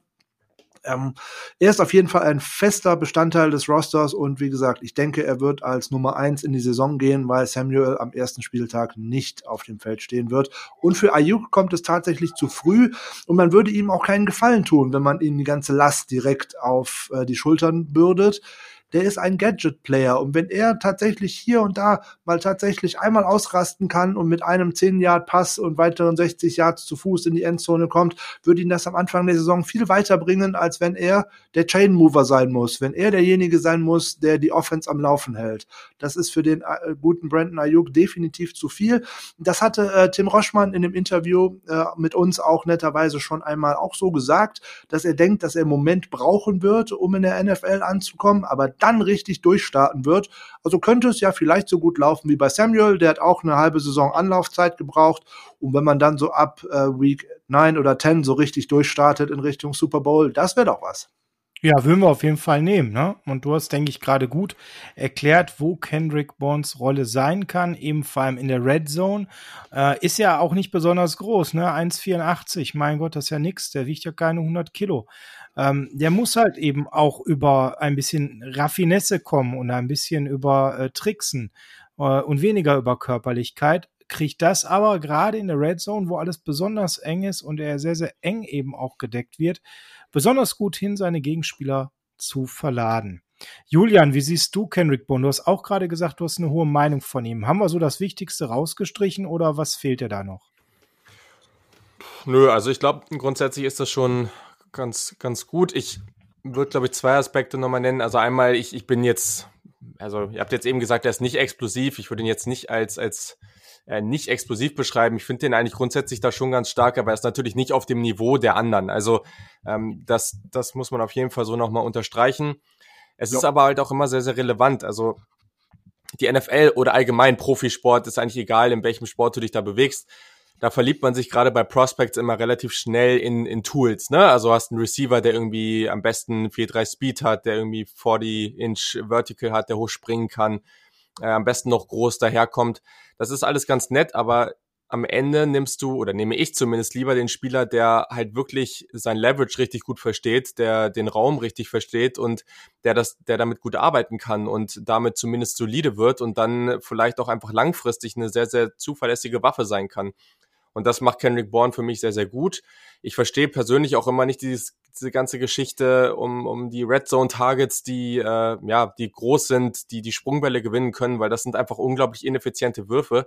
Und ja, äh, genau. da nehme ich zehnmal lieber halt so einen Kendrick Bourne, der das halt einfach sehr, sehr gut macht. Ähm, und wenn du dann halt eine Offense hast, die da gut mit Timing arbeitet, ähm, wenn du einen Quarterback hast, der da gut mitarbeitet, wo die Connection eben da ist, dann, dann ist das wirklich äh, sehr, sehr stark und ja, daher finde ich das mit König Born eigentlich sehr gut. Und wenn man sich jetzt in den Jahren und wo ihr es jetzt auch gerade das Bild aufgezeichnet habt, am Ende erwarten wir alle, dass die Niners gut genug sind, auch mit ein paar Verletzungen am Ende des Jahres auf irgendeine Art und Weise erstmal in den Playoffs zu stehen. Ob man jetzt was weiß ich, 13 Siege hat oder ob man 10 Siege hat, ist ja erstmal egal an der Stelle. Aber wenn man am Ende da wirklich steht und man hat Debo Samuel, der nach der Verletzung wiedergekommen ist und sehr, sehr solide äh, oder wieder auf dem Niveau spielt, auf dem er letztes Jahr war, vielleicht sogar ein bisschen besser. Du hast Brandon Ayuk, der sich akklimatisieren konnte, der dann wirklich auch nochmal ein sehr explosives Element reinbringt. Und dann noch Kendrick Bourne als diese zuverlässige Waffe aus dem Slot. Mal gucken, wo ein Trent Taylor steht oder ein Jane Hurt. Dann hast du noch diese Running Backs, die auch sehr vielseitig eingesetzt werden können, den George Kittle und boom, auf einmal stehst du da und hast dann, und da muss man wirklich sagen, wenn man diese gesamte Skill-Position-Spieler-Gruppe als eine Art Receiver-Gruppe ansieht, jetzt mal wirklich nur aufs Receiving gesehen, dann, ähm, ja, weiß ich nicht, dann sind die definitiv nicht mehr auf Platz 25. Also dann sind die für genau. mich deutlich, deutlich weiter oben anzuordnen und dann sind die verdammt gefährlich, weil du eigentlich nicht so richtig weißt, worauf du dich fokussieren sollst. Und ähm, daher finde ich, und Kendrick Bourne ist da halt ein ganz, ganz wichtiges Puzzlestück in diesem ganzen, ja, in diesem ganzen äh, Zusammenspiel. Und daher mag ich den sehr und finde den auch ganz wichtig. Und es ist vielleicht auch echt ganz cool für ihn, für sein Selbstbewusstsein, aber eben auch für seine Entwicklung, wenn er am Anfang des Jahres mal mehr Targets bekommt und sich da etwas beweisen kann. Und dann kann man vielleicht auch sehen, ist er vielleicht noch zu, noch zu höheren Berufen oder eben nicht. Auch dafür ist es eben sehr, sehr spannend. Ähm, ich würde gern noch eine kurze Sache einwerfen zu Kendrick Bourne. Das habe ich vorhin nämlich vergessen. Das ist zwar eigentlich mehr eine Fußballplattitüde, aber sie passt zum Football, glaube ich, genauso. Der Mann geht dahin, wo es weh tut, sagt man beim Fußball immer gerne über den Mittelstürmer. Aber wenn man sich mal da anschaut, wo Kendrick Bourne auf dem Feld seine Catches gemacht hat, er macht ganz, ganz viele Catches between the numbers, wie das so schön heißt, also in der Mitte des Feldes. Und gerade in der Midrange, so zwischen 10 und 20 Yards, 15 von 20 Pässen gefangen für 222 Yards, vier Touchdowns, Passer Rating 150,4. In der Distanz bis zu 10 Yards, 11 von 19. 104 Yards, zwei Touchdowns, Passer Rating 108,2 und das ist mit Sicherheit genau die Zone am Feld, wo es immer weh tut. Da sind die Linebacker, da sind die Safeties, da kracht's immer. So, und wer da gute Hände hat und den Ball festhalten kann, der erwirbt sich das Vertrauen seines Quarterbacks und er hält dann die Bälle auch fest. So. Ja, ich würde das sogar um eine Plattitüde noch ergänzen, Frank. Der geht nicht Oh, dahin, wo es weh tut, der riecht, wo der Ball hinkommt. Ja. Das ist auch schön. Das passt da genauso zu. Und dann hoffe ich noch, dass Pro Football Focus, da wir nochmal den kurzen ähm, Weg nochmal einschlagen, genauso gute Nase hat wie letztes Jahr. Da haben sie unser Wide Receiver Core auf Platz 26 gerankt. Am Ende der Saison standen die 49ers mit der Offense-Produktion in diversen Statistiken auf Platz 2 und 3. Nehme ich dieses Jahr wieder. Dankeschön. Ja, Haken dran. Und äh, für euch momentan wird Kendrick Bourne, damit immer so einen Eindruck hat, wie groß der Drop-Off ist, äh, immer so um Platz 80 bis 110 im Wide Receiver Ranking gerankt. Also schon ziemlich weit hinten im Vergleich zu Demo Samuel. In diesem Ranking gibt es einen, der höher gerankt wird, nämlich äh, Brandon Ayuk. Und ich denke, wenn er nicht an zwei kommt, äh, ihr seid doch einverstanden, wenn wir den dann jetzt an drei besprechen, oder? Gerne. Auf jeden Ja. Okay, dann lass uns mal auf Brandon Ayuk äh, einen Blick werfen. Julian, du hast gerade schon ein bisschen was angerissen, ne? was der halt an Schaden anrichten kann. Du hast die Slants äh, zum Beispiel genannt, die Yards after Catch als Schlüssel. Bring doch noch mal ein bisschen uns Brandon Ayuk näher für alle, die, die noch nicht die Folge 5 gehört haben, wo wir den ja auch schon intensiv besprochen haben, damals, als wir Draft-Tag Nummer 1 besprochen haben und dann sogar noch abgerundet in Folge ähm, lass mich überlegen jetzt, welche Folge war es? Welche Nummer war es? Frank, hast du zufällig drauf mit dem äh, Tim Roschmann? 13, 13 müsste es gewesen sein. 13. 13, ne? Ähm, wo äh, der Tim Roschmann, der ja sogar mit Brandon Ayuk zusammengearbeitet hat, am College noch ein bisschen was erzählt hat, der war ja mindestens genauso begeistert wie du. Jetzt bring doch mal die Hörer, die sagen, boah, jetzt die drei Stunden, die anderen beiden Podcast-Folgen hören, ist jetzt, habe ich gerade nicht die Zeit vorm zu Bett gehen. Äh, mal so ein bisschen, setzt die mal in Szene. Warum ist Brandon Ayuk ein total heiß wie Frittenfett und einer, den man auf jeden Fall am Radar haben muss? Heiß wie Frittenfett. Sehr schön. ja, Brandon Ayuk, also ich glaube, ich, ja, ich kann es ja nochmal so wiederholen. Ich hatte den auf jeden Fall nochmal ein gutes Stück höher als viele andere. Ich konnte das auch nachvollziehen, warum oder was für Gründe da für andere im Weg standen, den jetzt nicht so hoch zu ranken. Ich fand es aber am Ende vollkommen legitim, dass man den da in der ersten Runde gezogen hat und ähm, habe mich eigentlich auch sehr darüber gefreut. Als Spielertyp muss ich erstmal sagen, dass der einfach extrem viel Spaß macht. Und das ist natürlich als Fan erstmal so total subjektiv eine coole Sache, weil das ist einfach ein spektakulärer Spieler. Der bringt guten Speed mit. Sein 40-Yard-Dash beim Combine war nicht so besonders herausragend, aber ehrlich gesagt finde ich, dass er auf dem Spielfeld schneller aussieht, was auch am Ende immer der Grund war, aber das war auf jeden Fall nicht oder hat das nicht ganz wiedergespiegelt. Ich würde sagen, das ist ein relativ vielseitiger Typ in dem Sinne, dass er und auch da relativ ähnlich zu Debo Samuel vom, vom, vom Body-Type, relativ bulliger Typ, ähm, jetzt nicht so besonders groß. Ähm, da vor allem, habe ich eben schon mal mehr, mehrmals gesagt, wurde im College nicht so vielseitig eingesetzt. Viele Go-Routes, viele Slants, vor allem viele Screens. Ähm, macht eben da sehr, sehr viel draus. Das ist natürlich extrem stark. 11,1 Yards after Catch, das ist absolut sensationell, ganz, ganz toll, was er da immer gemacht hat. Und man hat es eben gesehen, das ist vom Bodytype ist das schon eher so ein Running Back. Also der, der hat überhaupt keine Probleme mit Kontakt. Der war als Returner ganz, ganz stark, bringt halt diese Explosivität mit. Und was mir persönlich so sehr an ihm gefallen hat, sind aber dann eben noch andere Geschichten. Und zwar hat der eine extrem tolle Wingspan. Also Wingspan ist ja gerade für Receiver schon immer extrem wichtig. Man muss da nicht immer nur auf Größe gucken, sondern wie lang sind die Arme eigentlich? Und das ist natürlich was, das, das ist sensationell. Also Antonio Gandy Golden, das war einer der größeren Receiver im NFL-Draft, der am Ende zu Washington gegangen ist. Der war, glaube ich, ich glaube, der ist 6'4 groß. Also auf jeden Fall nochmal ein gutes Stück größer als Brandon Ayuk und seine Arme sind länger als die von Gandy Golden. Also das ist natürlich sehr, sehr stark. Ähm, und äh, hat in seiner gesamten Karriere ähm, bei Arizona State keinen einzigen Deep Ball gedroppt, also Bälle, die tief auf ihn gekommen sind. Das hat er auch eben sehr, sehr gut gemacht. Und ähm, ich muss sagen, dass, dass ich auch bei seinem Release äh, viele Sachen gesehen habe, wo ich dachte, jo, okay, das sieht eigentlich schon ganz gut aus. Wie gesagt, der kann da mit Kontakt ganz gut umgehen, ähm, hat eine ganz gute Balance.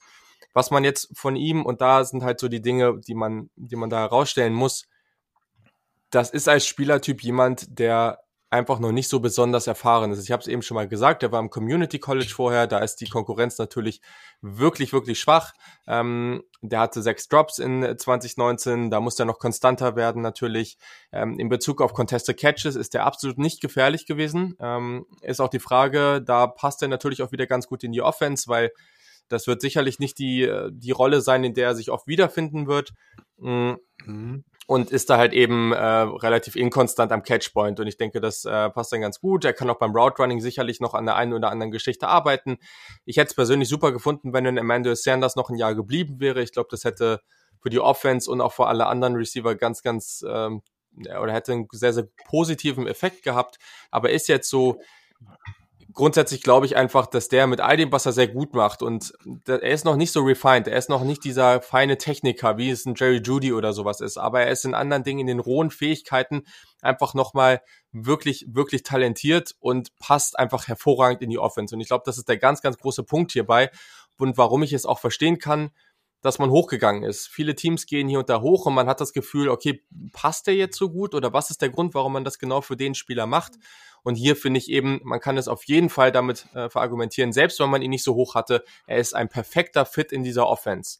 Und das kann sein, dass es ein bisschen dauern wird, aber von der Sache her ist Brandon Ayuk ein ganz, ganz toller Spieler und vor allem auch ein cooler Typ. Also ich finde ihn auch äh, relativ sympathisch. Ähm, war ja als Kind auch schon Niners-Fan. Da gibt es auch dieses eine Foto, wo er ja schon dieses Niners-Trikot anhat äh, als kleiner Junge und so. Also da hat irgendwie vieles zusammengepasst und ich glaube, man hat ähm, da auf jeden Fall dafür gesorgt, dass man einen mehr als soliden Receiver holen wird, weil er einfach, glaube, einen relativ hohen Floor hat durch diese Yards auf der Catch-Fähigkeit. Man muss halt mal gucken, wie viel man wirklich aus ihm rausholen kann. Ja, ist halt ein unheimlich explosiver Spieler, der, wenn er einmal dann äh, die Lane frei hat, dann, dann geht der unheimlich ab. Ne? Das, das hast du gerade schon gesagt. Der sieht auf dem Spielfeld halt eben viel, viel schneller aus als der 40 Yard, der da so äh, uns äh, glauben lassen möchte. Und wenn der dann abgehen kann, ich finde, dann ist er halt unheimlich schwer zu stoppen. Und ich glaube, Frank, das ist ja auch so ein Konzept, was äh, ganz fett über ihm drüber steht, das Thema Yards after Catch. Das ist das, ja, was das offensichtlich mit dem vorhat, ne? Ja, nu, da steht praktisch auf der Stirn tätowiert von fast jedem Receiver aus unserem Wide Receiver Core. Wir haben uns da viele ähnliche Spieler inzwischen geholt, weil Brandon Ayuk passt da hervorragend äh, zu Debo Samuel und das ist ja dann im Endeffekt so gedacht. Das soll ja dann nach Möglichkeit mal auf fünf, acht, zehn Jahre zusammen funktionieren. Ähm, zur Wingspan, die der ähm, Julian vorhin schon so zu Recht erwähnt hat, müsste man mal vielleicht das ein oder andere Beispiel geben, damit sich jemand mal was darunter vorstellen kann. Die Menschen, die die NFL schon ein bisschen länger verfolgen, denen könnte der Name Calvin Johnson etwas sagen von den Detroit Lions. Megatron. Ah, ihm, ihm fehlt nur ein halbes Inch und das ist fast nichts, um die Wingspan von einem der fantastischen Receiver der letzten 20 Jahre zu erreichen. Also allein das ist so ein Vergleich, der elektrisiert mich und auch ähm, den Vergleich, den The Athletic gezogen hat in ihrer großen Draft-Vorschau zu Brandon Ayuk. Da hat man ihn verglichen mit dem jungen Emmanuel Sanders und mit dem jungen Pierre Garçon.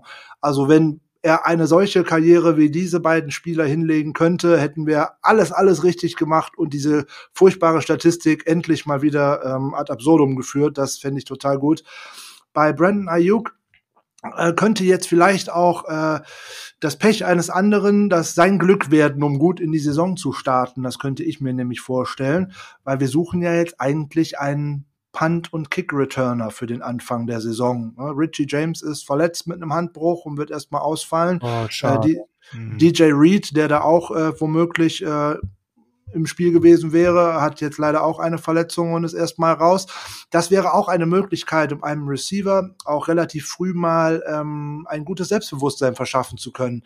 Weil wenn der mal den Punt äh, bekommt und der sieht die Linie und der läuft dann auch tatsächlich mal und lässt den Ball nicht immer so schön aufbouncen, äh, wie der gute Richie James das die ganze letzte Saison gemacht hat, dann kann man sich da ganz schnell mal Selbstvertrauen holen. Und was Selbstvertrauen aus einem Spieler machen kann, haben wir bei Kendrick Bourne gesehen nach dem Seattle-Spiel. Danach ist er durch die Decke gegangen. So, wenn man den Spielern mal schnell ein gutes Gefühl auf dem Platz vermitteln kann, dann wird das, kann das ganz schnell zu etwas führen. Der hat als Returner seine Klasse bei äh, Arizona State bei den Sun Devils schon gezeigt. Ne? 34 Yards pro Kick Return, das ist eine Welt. Ne? Und 16,1 Yards pro Punt Return. Ja. Also da könnte man ihn wahrscheinlich mal schnell aufs Feld bekommen und ähm, auch mal in den Special Teams mal wieder bisschen Wind reinbringen, in Anführungszeichen, weil da waren wir in der letzten Saison echt schlecht, meiner Meinung nach. Zumindest bei Punt und Kick Returns, nicht in der Verteidigung des Ganzen, aber zumindest da selber mal ein Big Play draus zu machen.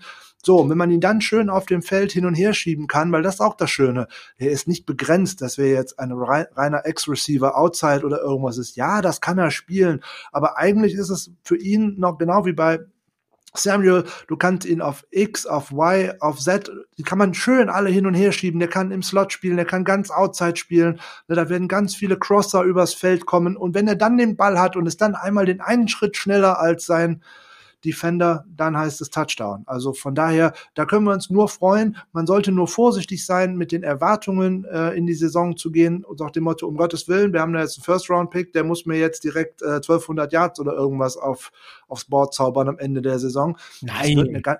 Das wird ein ganz schweres Jahr für ihn werden, alleine weil die ganzen Off-Field, äh, die ganzen On-Field-Workouts und alles dran, die Walkthroughs, die ganzen Trainingseinheiten und dergleichen, die haben alle nicht stattgefunden. Die haben sich bis jetzt nur in Zoom-Meetings getroffen und in halt in ein paar Throwing-Sessions mit einem ja, ne, ohne O-Line und dergleichen, wo dann nur Receiver und die Quarterbacks mal dabei waren. Ja, das kann man nicht mit Training nennen. Also von daher Erwartungen ein bisschen zurückschrauben, vielleicht den einen oder anderen guten Kick-Return und Punt-Return am Anfang der Saison und dann wird der nachher abgehen wie Schmitzkatze. Ja, also ich glaube, äh, Big Play Threat, das ist eben das Ding, wo er am Anfang, äh, wie Julian vorhin schon sagte, definitiv auf, auf, sich aufmerksam machen wird. Also auch mal ein Spiel, wo man ihn kaum wahrnimmt, wo vielleicht die Returns nicht klappen, wenn er ein Screen kriegt, dass er nicht so klappt. Aber dann, irgendwann knallt er durch und ich sag mal, wenn der halt Speed aufgenommen hat, dann stoppt ihn so schnell halt auch nichts mehr.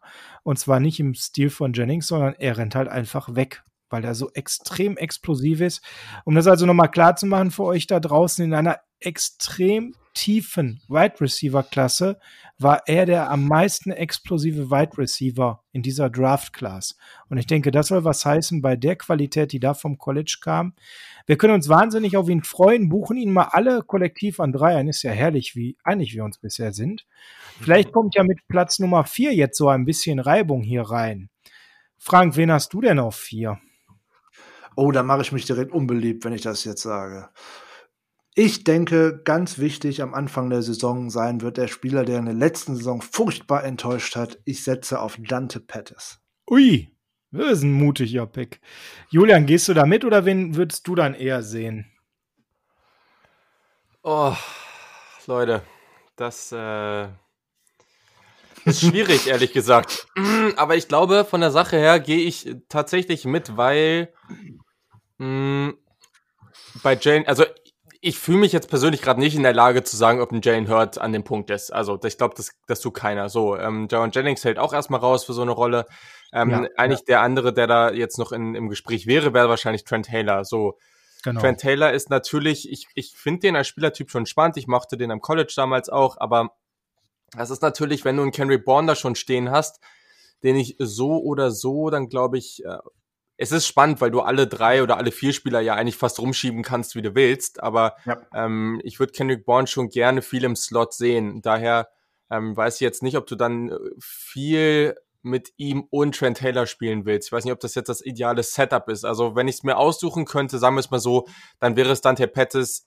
Ich habe jetzt nicht mehr die höchsten Erwartungen an ihn, aber wenn er eben als äh, so eine Art Decoy dann auch mal hier und da dafür sorgen kann, dass die Defense eben diesen tiefen Receiver, den schnellen Receiver fürchten muss. Ähm, und wenn er dann eben, und das kann man ja auch erwarten, dass es besser wird als letztes Jahr, dann äh, glaube ich schon, dass, ähm, ja, dass der schon der Spieler sein muss, der jetzt an der Position kommt. Ich glaube, so kann man es dann eben auch ausdrücken. Okay, also die Hoffnung ist da, dass er an dieser Position kommt, weil er eigentlich der Spieler ist, der äh, optimal ähm, alles ergänzen würde. Ne? Und äh, mhm. Trent Taylor, wenn der an der Position kommt, dann äh, spricht das dafür, dass Dante Pettis ein weiteres sehr enttäuschendes Jahr hat. Da gehe ich mit, obwohl ich tatsächlich von meinem Bauchgefühl anders unterwegs bin und sage, wahrscheinlich kommt einer von Trent Taylor und Jalen Hurt vor Dante Pettis. Aber wir malen uns mal die Welt so, wie sie uns gefällt und sagen, Dante Pettis kommt wieder zurück zu alter Form. Und der wird der vierte sein auf unserer Death Chart. Dann lass uns mal reintauchen in Dante Pettis und mal unseren Hörern näher bringen, was den denn so ausmacht. Frank, erzähl mal ganz kurz, was müssen wir zu Dante Pettis wissen, außer dass wir das letzte Jahr komplett in eine Tonne hauen können. Ja, das zweite Jahr für ihn, der sogenannte Sophomore Slump, der war hat kräftig zugeschlagen und es war ein Jahr zum Vergessen. Es fing an mit äh, der ein oder anderen kleinen Verletzung im Camp, auch wieder was an Knöchel und so zog sich das durch die ganze Saison, dass er eigentlich nie in Schwung gekommen ist und wenn er denn mal auf dem Feld stand, dann hat er den Pass nicht gefangen oder hat das First Down nicht gemacht und also eine, ein Jahr zum Vergessen. Wir streichen das einfach mal. Wir denken uns noch mal kurz zurück an das Ende der Saison 2018. Mm, also das Spiele, ne? Oh, ja, ja. Also das äh, erste. Ne? Du denkst an 2017, glaube ich. Ich denke an 2018, weil da Dante Pettis auf dem Team war. Da hat er in den letzten Spielen tatsächlich mal gezeigt mit Nick Mullins als Quarterback, weil ja, ne? Garoppolo ja mit Kreuzbandriss raus war.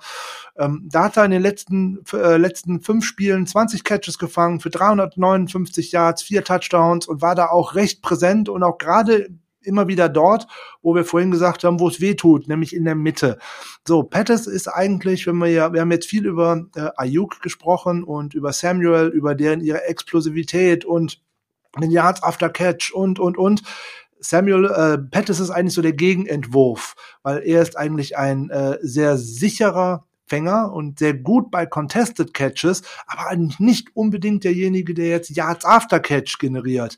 Der ist halt eher in der, hält den Ball fest und der macht auch mal ein schweres Ding, wo man nachher nicht mehr weiterlaufen kann. Und genau das, diese, das ist so das weitere Puzzlestück, was in dieser Offense eigentlich fehlt denke ich. Jetzt hat äh, er ist er von Kyle Shanahan in die Offseason geschickt worden mit dem klaren Auftrag, auch etwas an seiner körperlichen Stärke zu tun, also gerade im Oberkörperbereich ein paar Muskeln aufzubauen. Ja. Und dafür hat er jetzt auch tatsächlich Lob bekommen von äh, Shanahan und auch von Lynch, dass er da deutlich zugelegt hat und deutlich kräftiger sein soll was das mal ausmachen kann, jetzt müssen wir schon wieder auf den Fußballvergleich zurückkommen, das tut mir fast schon leid. Das wäre ähm, Fußballfan, mein Gott, was ist denn los? Ja, ist ganz furchtbar, ne? Wenn man sich äh, Leon Goretzka zum Beispiel von vor der Corona-Pause anguckt, mit dem nach der Corona-Pause. Vorher ist er umgefallen, wenn ein Windchen durchs Stadion gezogen ist und dann hat er tatsächlich ein bisschen Muskelmasse aufgebaut und dergleichen scheint die Corona-Pause viel im Kraftraum verbracht zu haben. Auf einmal ist der äh, eine Bank im Mittelfeld bei den Bayern. Das ist ja. erschreckend in Anführungszeichen. So, bei Dante Pettis, da er über die Mitte kommen soll, da er dort die Contested Catches machen soll und er trotzdem noch die Fähigkeit hat, durch äh, etwas, was die beiden anderen vielleicht auch noch ein bisschen lernen können. Er ist mit Sicherheit der beste Route Runner, den wir auf dem Feld oh, haben. Ja. Da sind da sind so viele feine und schnelle Cuts dabei, wo die Gegenspieler, wie man in seiner ersten, in seiner Rookie-Saison gesehen hat, eigentlich auch nicht hinterherkommen, so dass er dann tatsächlich den Ball fangen kann. Gut, dann ist der Gegenspieler an ihm dran und beendet das auch hier. Aber wenn das halt das First Down gewesen ist oder der Touchdown, bitte einen Chain Mover braucht man auch, der vielleicht nicht nur mit Yards after Catch ähm, noch tatsächlich was machen kann, sondern der auch tatsächlich mal dann einen Ball festhält über die Mitte, wenn es kracht. Und das könnte Dante Pettis tatsächlich sein. Und er muss es jetzt auch sein, weil für einen Second Round Pick war seine zweite NFL-Saison wirklich, wirklich enttäuschend. Ja, vor allem ähm, ein Second-Round-Pick, für den wir sogar noch ein bisschen hochgegangen sind, weil wir so heiß auf ja. den waren. Also man das macht ja auch mal so besonders. Und ich finde, bei ihm beschreibt es halt auch so gut, dass man sagt, der ist so ein Typ, der spürt das Spiel. Ja, genau. Ja, also das ist so ein ne, du hast es gerade genannt, der hat ganz viele Sachen, die sind überhaupt gar nicht herausragend. Aber er ist jemand, der sehr exakte Routen läuft, sehr dynamische Routen, der seine Routen unheimlich gut auch mit Cuts anreichert mit Stop and Go. Ähm, er hat also wirklich tolle Füße und er ist halt einer, der innerhalb dieser Routen das Spiel spürt und spürt, wo eine Lücke sich auftut, wo in der Defensive es Sinn macht, hineinzugehen oder den Fake hinein zu ähm. Ja, und das kann er mit Abstand von allen Receivern am meisten. Er hat auch eine unheimlich hohe Spielintelligenz. Und das ist ja genau das, wo ja gerade so jetzt sind wir vielleicht so im Gossip-Bereich unterwegs, ja, aber auch so die Meldung ein bisschen hinging, dass der gute Dante Pettis ein sehr, sehr intelligenter und auch ein sehr feinfühliger Mensch ist und auch vielleicht ein bisschen zu viel den Kopf in der letzten Saison anhatte und ein bisschen zu viel nachgedacht hat und auch vielleicht mit dem Thema Druck ne, ähm, sich selbst zu sehr unter Druck gesetzt hat. Haltet ihr das für so eine Möglichkeit, dass das so ein Leistungshemmer war, eben weil er jemand ist, der da so ein bisschen, ja, so anders in so ein Spiel reinfühlt und vielleicht auch ein bisschen äh, sensitiver ist? Ist das so denkbar, Julian? Ja, absolut. Also das Problem ist immer, dass wir natürlich diese Komponente nicht, also wir können das jetzt nicht wirklich einschätzen, weil wir nicht da sind. Und ich glaube, das, also, das wird ja auch immer so gesagt, wir sind hier in Deutschland und deswegen können wir das nicht so richtig einsehen. Natürlich gibt es äh, vielleicht den einen oder anderen Reporter, der näher dran ist in den USA oder auch viele, aber gleichzeitig diese Aspekte können auch die nicht wirklich einschätzen. Da kannst du ja teilweise froh sein, wenn die Leute im Team das gut einschätzen können, weil da wird es auch den einen oder anderen Spieler geben, der das halt einfach nicht nach außen trägt und wo man nicht so richtig weiß, was ist jetzt eigentlich mit ihm los. Aber ich meine, jeder kennt das von sich selber. Ähm, am Ende können wir gewisse Sachen auf dem Feld sehen, aber das, wie wir mit gewissen, mit, mit Druck in gewissen Situationen umgehen und für jeden von uns oder jeder von uns verspürt Druck in anderen Situationen, das ist auch nochmal eine ganz andere Geschichte. Also, das ist ein Riesenaspekt und der ist so unglaublich relevant und ich glaube, dass die mentale, diese, mentale Gesundheit, aber vor allem halt auch einfach, ja, dieser Umgang mit Druck und, und wie man sich selber sieht und wie man mit, mit äh, Kritik umgeht und einfach mit ähm, dieses, ähm, jetzt weiß ich nicht mehr, wie, wie man es, wie ich es immer nenne. Ich habe ich hab sonst immer so einen Begriff dafür, dass man halt einfach auch mit Fehlern im Spiel, dass man die halt schnell abschließt und, äh, und dann einfach schnell es schafft, wieder ja, in die Zukunft zu gucken oder einfach aufs nächste Play und das, was halt schief ist, ja, praktisch genau. Und ähm, das sind alles so Faktoren, die können wir halt nicht einschätzen, aber jeder von uns weiß, dass das wahrscheinlich wichtiger ist für den Erfolg am Ende als das meiste Talent, was die Jungs mitbringen. Und deswegen finde ich das unglaublich realistisch, dass das ein Faktor sein kann. Weil das wird für ganz viele Spieler, die mit eigentlich sehr, sehr viel Talent wie den Dante Pettis in die NFL kommen und wo es dann am Ende nicht so wirklich funktioniert, dass das ein entscheidender Faktor war. Ja, ich finde auch gerade, wenn man ihn so erlebt, der, der wirkt immer unheimlich nett, umgänglich, auch recht wortgewandt, aber auch immer so ein bisschen, ich will nicht sagen schüchtern, aber eher so zurückhaltend, zurückhaltend introvertiert.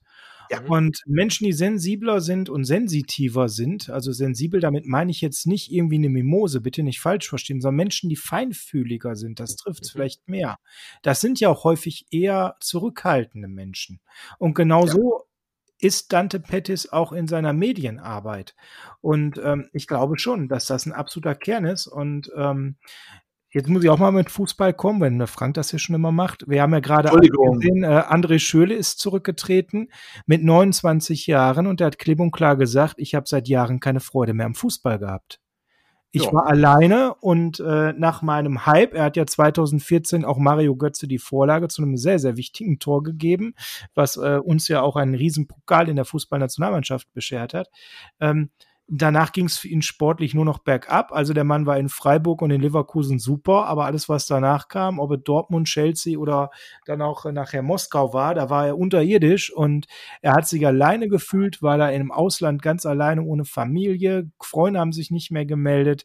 Äh, er hat, Fußball hat ihn angekotzt und ich fand das total erfrischend, wie offen er das so alles erzählt hat, jetzt zum Ende seiner Karriere. Hat freiwillig auf das letzte Jahr und mehrere Millionen Gehalt verzichtet, um bloß nicht mehr Fußball spielen zu müssen. Also ich fand, das war schon starker Tobak, erfrischend ehrlich. Und wenn man sieht, klar, es ist Leistungssport, da ist eine Menge Druck und man erlebt Dante Pettis so, wie er erlebt, dann finde ich, dann hat man da schon ein gutes Gefühl, wo die 49ers eigentlich ihn am besten unterstützen können. Und ich glaube, das ist in dem Bereich, wirklich äh, im Coaching das nicht auf dem Feld liegt, sondern äh, salopp gesprochen zwischen den Ohren. Sprich, mental ihn aufbauen, ihm den Rücken stärken, Mut zu sprechen, ihm sagen, dass er ein guter ist, dass er das kann, weil sportlich, da sind wir drei uns einig, da hat er eigentlich ganz viel, was er mitbringt, um eine super gute Bereicherung zu sein, Frank, wie du gesagt hast, mit einer wichtigen Facette, die wir so sonst gar nicht im Kader hätten. So, und genau das machen die 49ers aber auch aktuell. Jetzt hat man nicht tägliche Pressekonferenzen und dergleichen, weil ja eben Camps und so nicht stattfinden, aber in mehreren Interviews haben sowohl Lynch, Shanahan als auch der Wide Receiver Coach äh, Wes Welker Dante Pettis für sein Engagement in dieser recht schwierigen Offseason öffentlich gelobt dass er an jeder angebotenen Trainingseinheit, wo auch immer das im Land stattgefunden hat, teilgenommen hat, dass er an jedem Zoom-Meeting teilgenommen hat, dass er viel im Kontakt steht, gerade mit äh, Wes Welker, was er noch verbessern kann, was er zu tun hätte, dass er im Weight Room sehr aktiv gewesen ist. Und ich glaube, die 49ers gehen den richtigen Weg, nämlich äh, da Selbstbewusstsein aufzubauen, da auch ein bisschen die Seele zu streicheln von dem Menschen Dante Pettis. Und die sportlichen Zahlen, die er ja auch ähm, am Washington am College abgeliefert hat, ja. die sind ja, die sind ja wirklich gut. Ja. Oder wenn man sich über die, die drei Jahre die Statistiken anguckt, ähm, hat er 13,7 Yards pro Completion gemacht. Ne? Nur 3,6 Yards after Catch, aber das ist auch nicht seine Kernkompetenz. Ne, 23 Touchdowns, aber dann kommen noch so Dinge dazu, wie er war einer der sichersten Receiver überhaupt am College. Er hat in seiner Abschlusssaison hat er nur drei von 64 fangbaren Pässen äh, gedroppt. Damit war er auf Platz 13 in der Nation. Das ist schon mal ordentlich. So, wenn man noch die Zahlen noch ein bisschen nach oben treibt, er hat in seiner dreijährigen College-Karriere nur sieben von 169 fangbaren Pässen fallen gelassen. So, von daher, der weiß schon, wie man zugreift. Dem muss man wahrscheinlich eher die Seele streicheln. Der hätte eigentlich jetzt eine tolle Preseason gebraucht, in Anführungszeiten. Auch noch mal im dritten und vierten Alles Quarter. Trainingscamp auch, wo er sich genau, wo er Bälle, Bälle fangen, Bälle fangen und Sicherheit gewinnen. Ja, genau das wäre das gewesen, was der Mann jetzt gebraucht hätte.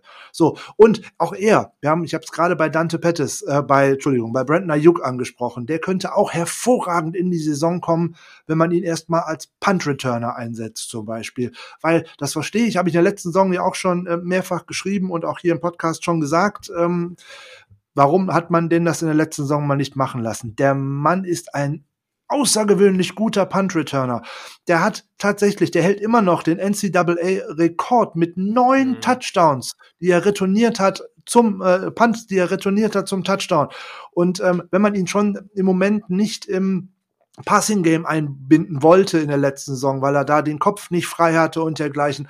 Aber da fliegt der Ball erstmal nur auf ihn zu und da kann er sehen, was passiert und der kann den bestimmt besser fangen als andere und dann mal loslaufen und sich da ein Erfolgserlebnis holen. Warum man es nicht wenigstens mal versucht hat, das verstehe ich einfach nicht. Ähm, und ich hoffe, dass man ihm die Möglichkeit gibt, weil der bringt so viel mit und das womöglich ein so auch intelligenter Spieler, wie ihn auch sein ganzes Umfeld richtigerweise wohl beschreibt und auch äh, sein College-Abschluss äh, macht da, glaube ich, sein äh, Übriges dabei, dass das ein sehr intelligenter und Mensch ist, der sich mit sich selbst und seiner Leistung vielleicht sogar zu sehr beschäftigt. Ja, dass man dass man dem jetzt die Seele streicheln muss und sagen muss, komm Junge, wir packen das hier gemeinsam, wir sind hier ein Team und ne, du kriegst jetzt, der braucht auch vielleicht einmal am Anfang der Saison einfach mal ein paar einfache Targets, wo er nur mal den Ball fängt und dann kann das auch ganz schnell wieder nach vorne gehen. Ich glaube, der Mann braucht Selbstvertrauen und der muss ein Team und vor allem auch einen Coach haben, der hinter ihm steht und der auf ihn setzt. Dass man das im zweiten Teil der Saison, wo man gesehen hat, oh, für uns geht's jetzt hier vielleicht um alles. Wir sind hier in Richtung Super Bowl unterwegs. Da es dann natürlich schwierig ist, einen mitzunehmen und aufzubauen, wenn es nur um drei, vier Plays in so einem Spiel geht, in Anführungszeichen. Ne? Und drei, vier Plays in der NFL bedeuten, ein Spiel zu gewinnen oder zu verlieren. Das kann ganz schnell passieren.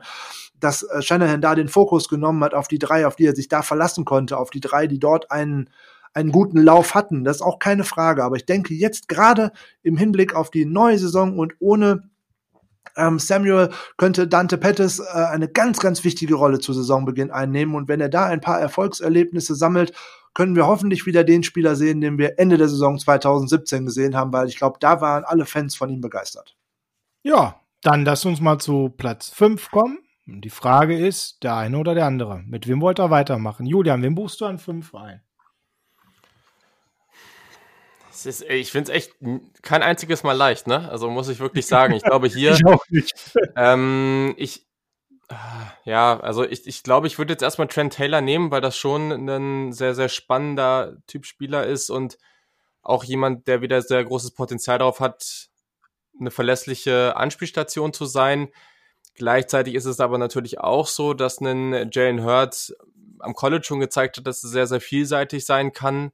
Und ähm, ja, es ist, glaube ich, eher die Frage, was du dann noch mehr brauchst im Zusatz zu den anderen Spielern und wie du die einsetzt. Also ich glaube, man kann es gar nicht losgelöst davon sehen. Das ist bei den Niners wirklich eher so eine Sache, wie willst du das Ganze kombinieren und wer nimmt dann welche Rolle irgendwo ein. Aber ich glaube, von dem einfach, was wir wissen, ähm, musst du wahrscheinlich momentan erstmal von Trent Taylor ausgehen. Ja, würde ich auch. Dann sind wir schon mit zwei. Da kann der Frank uns eigentlich nicht mehr überstimmen. Hatte er auch überhaupt nicht vor, weil er ist ein total großer Trent Taylor-Fan, so nebenbei. Ja, von daher, den locke ich auch definitiv fest in unseren 53er-Roster ein. Alleine, weil der Mann auch etwas mitbringt, was die anderen auch wieder nicht haben. Nämlich eine unglaubliche Chemie mit Jimmy Garoppolo. Also ich Und dachte, unheimliches Pech an Verletzungen. Na, Gott sei Dank kommst du jetzt mit was Gutem. Ja, eben drum. Ich will ja nicht immer nur schlechte Sachen sagen, um ja, Gottes Willen. Das ist ja furchtbar. Ich möchte was Positives sagen. Nämlich eben, dass er in den wenigen Spielen, die er mit Garoppolo auf dem Feld stand, nämlich jetzt sind wir wieder bei der schönen 2017er Saison und den letzten Spielen, weil das war ja auch sein Rookie-Jahr, genau wie das Rookie-Jahr von George Kittle, stammen ja beide aus der fünften Runde des Drafts von 2017 da hat er uns ja richtig Freude gemacht. Die Zahlen von äh, Taylor und Kittle, die sind ja fast identisch 2017. Rund 500 Yards sind da am Ende bei beiden bei rausgesprungen. Auch in den Grades sind die beide so in knapp unter 70 gelandet. So, dann kommt sogar noch hinzu, dass Taylor obwohl er ein wirklicher ne, klein und schmächtig ist, ist ein sehr guter Runblocker ist und da bei Pro Football Focus in ein mit über 80 bewertet worden ist.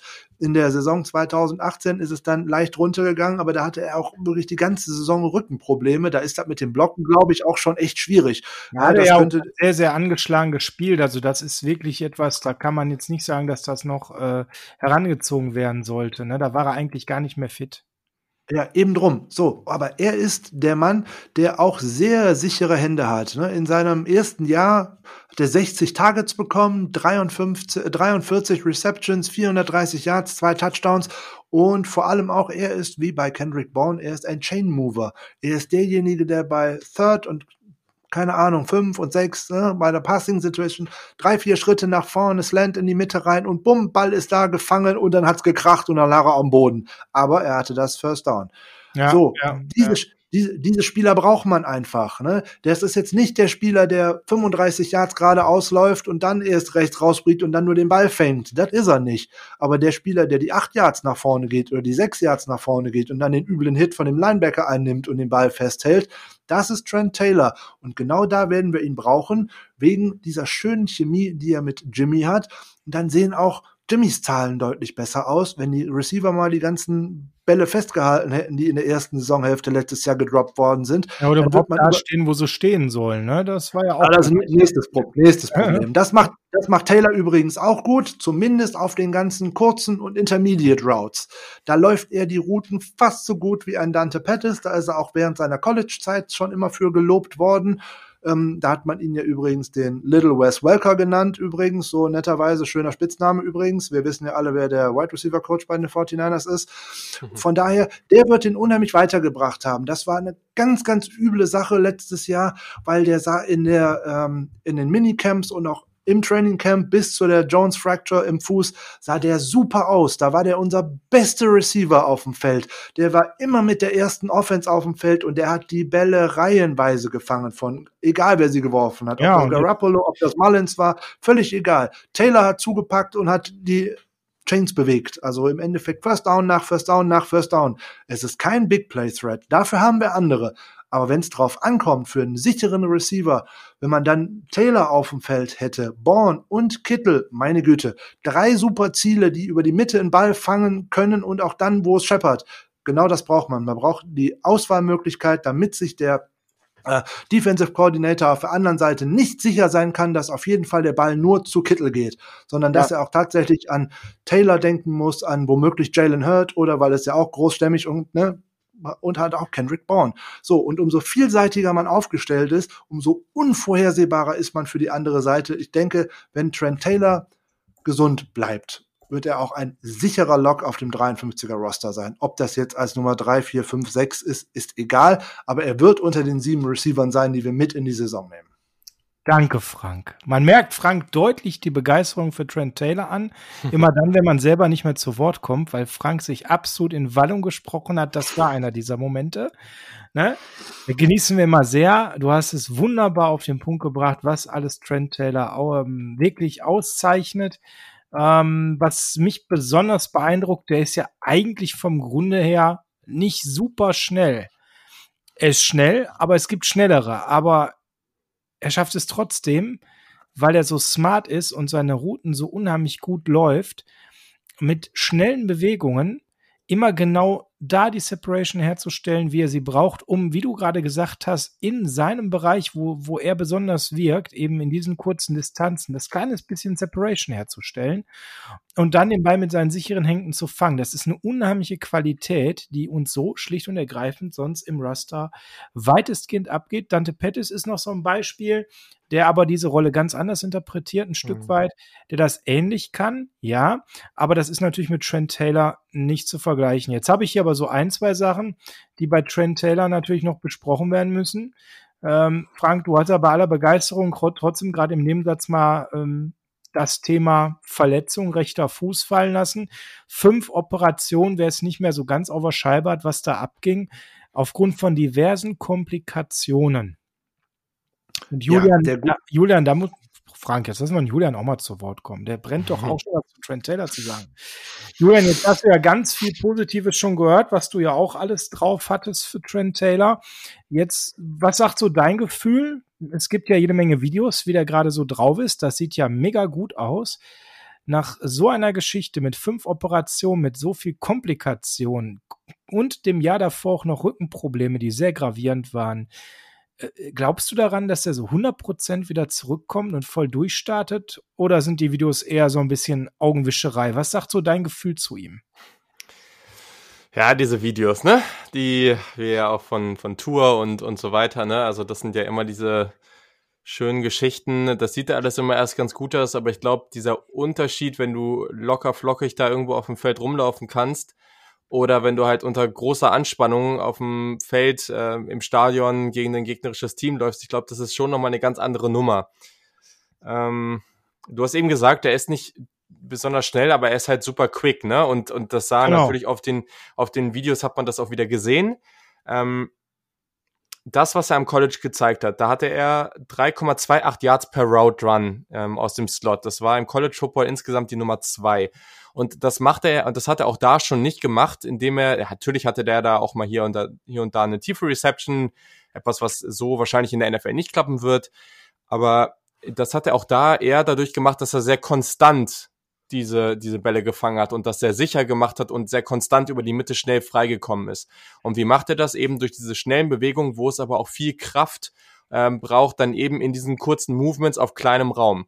Und da ist das natürlich alles ganz, ganz wichtig. Und da ist aber natürlich auch gleichzeitig das Problem, wenn du einfach nur gerade ausläufst äh, außen und irgendwie versuchst an deinem Receiver vorbei, äh, an deinem, an deinem ähm, gegnerischen äh, Defensive Back vorbeizukommen, dann ist das sicherlich eine schonendere Geschichte, als wenn du wirklich immer über die Mitte versuchst. Erstens die Hits musst du einstecken, aber dann vor allem eben diese schnellen Bewegungen hin und her ähm, und da dich so frei zu kämpfen.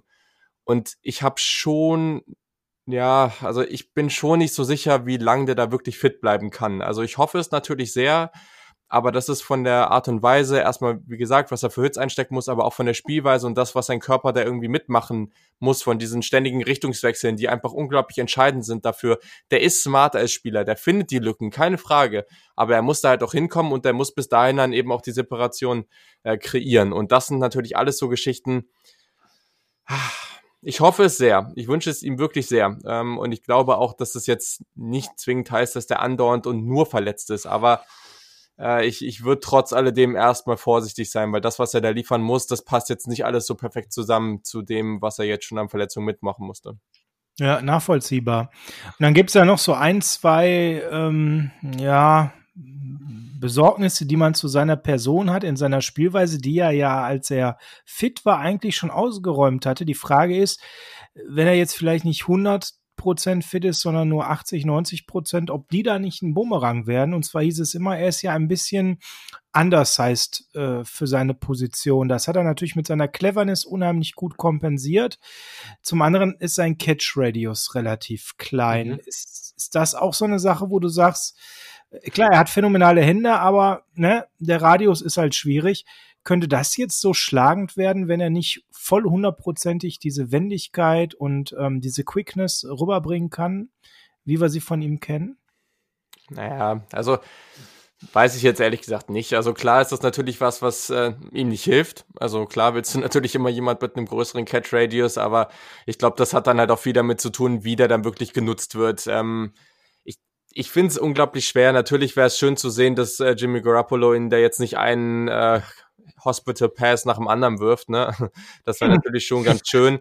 Aber gleichzeitig finde ich das. Sie soll sich ja eigentlich gut verstehen, was man so äh, sagt. Aber gleichzeitig ist es natürlich auch immer schwer. Also der muss schon auf genug Sachen in so einem Spiel achten, der jetzt noch darauf zu achten, dass du da einen Receiver rumlaufen hast, dass du den jetzt nicht irgendwie ähm, den Ball da so hinwirfst, während gerade der gegnerische Inside Linebacker, der über die Mitte angerauscht kommt, das ist natürlich jetzt nicht besonders leicht. Also also ich weiß es nicht. Äh, von der Sache her ist es natürlich immer besser, wenn der Quarterback akkurat über die Mitte ist, ähm, weil er dann eben dem Spieler auch die Möglichkeit gibt, ähm, jetzt nicht sonst was noch anstellen zu müssen, sondern den Ball schnell mitzunehmen und sich dann eben nach vorne umdrehen zu können und solchen Situationen aus dem Weg zu gehen. Aber ich glaube, am Ende ähm, klappt das jetzt nicht mit einer erfolgreichen und längeren NFL-Karriere, wenn du stetig auf solche Geschichten achten musst. Daher wird man jetzt in den nächsten Jahren sehen, wie sich das entwickelt. Aber das ist jetzt kein riesiges Fragezeichen. Ich glaube, das kommt bei ihm, natürlich sind die Hits immer ein Problem, aber ich glaube, solche Geschichten, das kommt auch sehr, sehr häufig, kenne ich auch ein bisschen aus eigener Erfahrung, ähm, mehr aus Situationen, wo du eigentlich keinen kein Körperkontakt hast. Ähm, und da muss man jetzt einfach sehen, ähm, das kann keiner be wirklich beurteilen, ob das, was man jetzt in den Videos gesehen hat, ob das jetzt wirklich, ob man das jetzt wirklich für voll nehmen kann oder nicht. Da, da hilft es nur abzuwarten. Ja, ich habe die Frage ganz bewusst gestellt, weil ich weiß, dass du dich da mit den Videos halt auch immer wieder sehr auseinandersetzt, kritisch. Und gerade von ihm waren ja auffällig viele Videos zu sehen, wie er da eben genau das äh, zeigt, was wir so gerade besonders Frank mhm. herausgestellt haben. Diese Quickness, diese Cuts, ne? Und dazu zeigen, das kann er wieder. Und ich sehe das genauso kritisch wie du. Also die kann man nicht für voll nehmen. Da müssen wir einfach abwarten, was er kann. Hast du auf der Guthabenseite bei seinen Stärken noch irgendetwas, was dem Frank vielleicht durchgegangen sein könnte bei seinem ähm, epischen Brandrede für Trent Taylor? Also ich glaube, da habt ihr, da habt ihr das schon, schon alles ganz gut rausgestellt. Wie gesagt, den einen Stat habe ich eben noch mal rausgehauen mit den, mit den 3,28 Yards ähm, ja. per Route Run aus dem Slot. Also das fand ich damals schon sehr, sehr beeindruckend. Und ich glaube, das ist ein ganz, ganz spannender Spieler. Und das, dieser Vergleich zu Wes Welker, der ist natürlich extrem, aber gleichzeitig, wenn der fit bleibt, und das ist ein großes Wenn, aber dann kann das ein ganz, ganz spannender Spieler sein. Und dann hast du einfach, wie, wie eben schon bei Kendrick Bourne gesagt, das sind vielleicht nicht die Spieler, die regelmäßig ihre 800, 900 Yards jedes Jahr raushauen. Aber wenn du diese Typ Spieler auf Position 4 und 5 oder so in deinem Receiving Core hast, ich sag mal, ein Brandner Hugh entwickelt sich jetzt gut, ähm, ein Debo Samuel, die beiden hast du jetzt erstmal langfristig. Vielleicht entwickelt sich noch einer irgendwie auf die, auf die Nummer 3 oder einer der beiden eben, ähm, Kendrick Bourne oder ein Trent Taylor geht, wird äh, die Nummer 3. Du hast ja eigentlich auch noch George Kittle, dementsprechend hast du ja eigentlich schon deine drei anderen Jungs äh, da stehen wenn das deine 4 und 5 Receiver sind äh, und die solide spielen und das abliefern, was wir uns von denen erhoffen, nicht mal großartig diese Erwartungen übersteigen, sondern einfach nur das abliefern, wo wir sagen, jo, das können die eigentlich safe hinbekommen, dann bist du hervorragend aufgestellt und dann mache ich mir überhaupt keine Sorgen. Prima. Dann gucken wir noch mal auf den letzten, auf den wir uns auch, na, weil wir positiv denken sind, keinerlei Sorge machen, den wir ein bisschen ausführlicher besprechen. Das ist nämlich Jalen Hurt, der Mann mit dem geilsten Preseason-Spiel schlechthin. Ähm, ja, das muss ich einfach nochmal erwähnen, weil ich war ja direkt in diesem Spiel Jalen Hurt-Fan. Wie man da zwei Touchdown-Pässe fängt und das gegen die Dallas Cowboys, gegen Americas Team. Da ist mein Herz einfach aufgegangen, ja, und dann kam die Stressfraktur im Rücken, die ihn dann direkt auf Injured Reserve befördert hat. Das heißt, wir können noch nicht wirklich darüber reden, was kann der in der NFL zeigen. Aber Julian, du kannst uns mal ein bisschen erzählen, was hat äh, Jalen Hurt am College geliefert und warum ist das jemand, der äh, eine Menge mitbringt und sehr, sehr spannend eben auch ist. Ja, das ist ein Typ Spieler, der natürlich, und wir haben eben schon drüber gesprochen, bei Samuel, bei Brandon Ayuk vor allem natürlich auch, wir haben immer wieder diesen Running Back Vergleich einfach mit dem Yards after Catch gebracht und Jalen Hurts ist nicht nur so ein Typ Spieler, sondern der war dieser Spieler, weil er war zu Beginn seiner, also von seiner Highschool-Karriere und zu Beginn seiner College-Karriere tatsächlich Running Back hat da im ja, hat, hat da im Jahre 2014 bei Tennessee angefangen und ist da auch gleich richtig ordentlich eingeschlagen. Also in seinem Sophomore-Jahr 1285 Rushing Yards, 12 Touchdowns und der war da richtig, richtig stark. Das hat richtig Laune gemacht. Ähm, richtiger Bruiser, also der ist da sehr, sehr gewalttätig übers äh, Footballfeld rüber marschiert. Schöner Begriff. Das war wirklich, wirklich stark. Und ähm, ja, ist dann äh, noch ähm, gewechselt zu Baylor, äh, dort dann als Wide Receiver gespielt, ist jetzt nicht mehr so wirklich in krassen Erscheinungen getreten als, als Running Back. Ähm, als Receiver konnte er aber ganz gut umschulen, was eigentlich ganz interessant ist, weil vorher, er hat in seiner Freshman-Saison auch 35 Bälle gefangen, aber zum Beispiel 2015 als Sophomore, wo er so erfolgreich als Running Back war, ist er als Receiver gar nicht so in Erscheinung getreten. Als Senior bei Baylor hat er dann aber 69 Bälle gefangen für 946 Yards, 13,7 im Average, vier Touchdowns.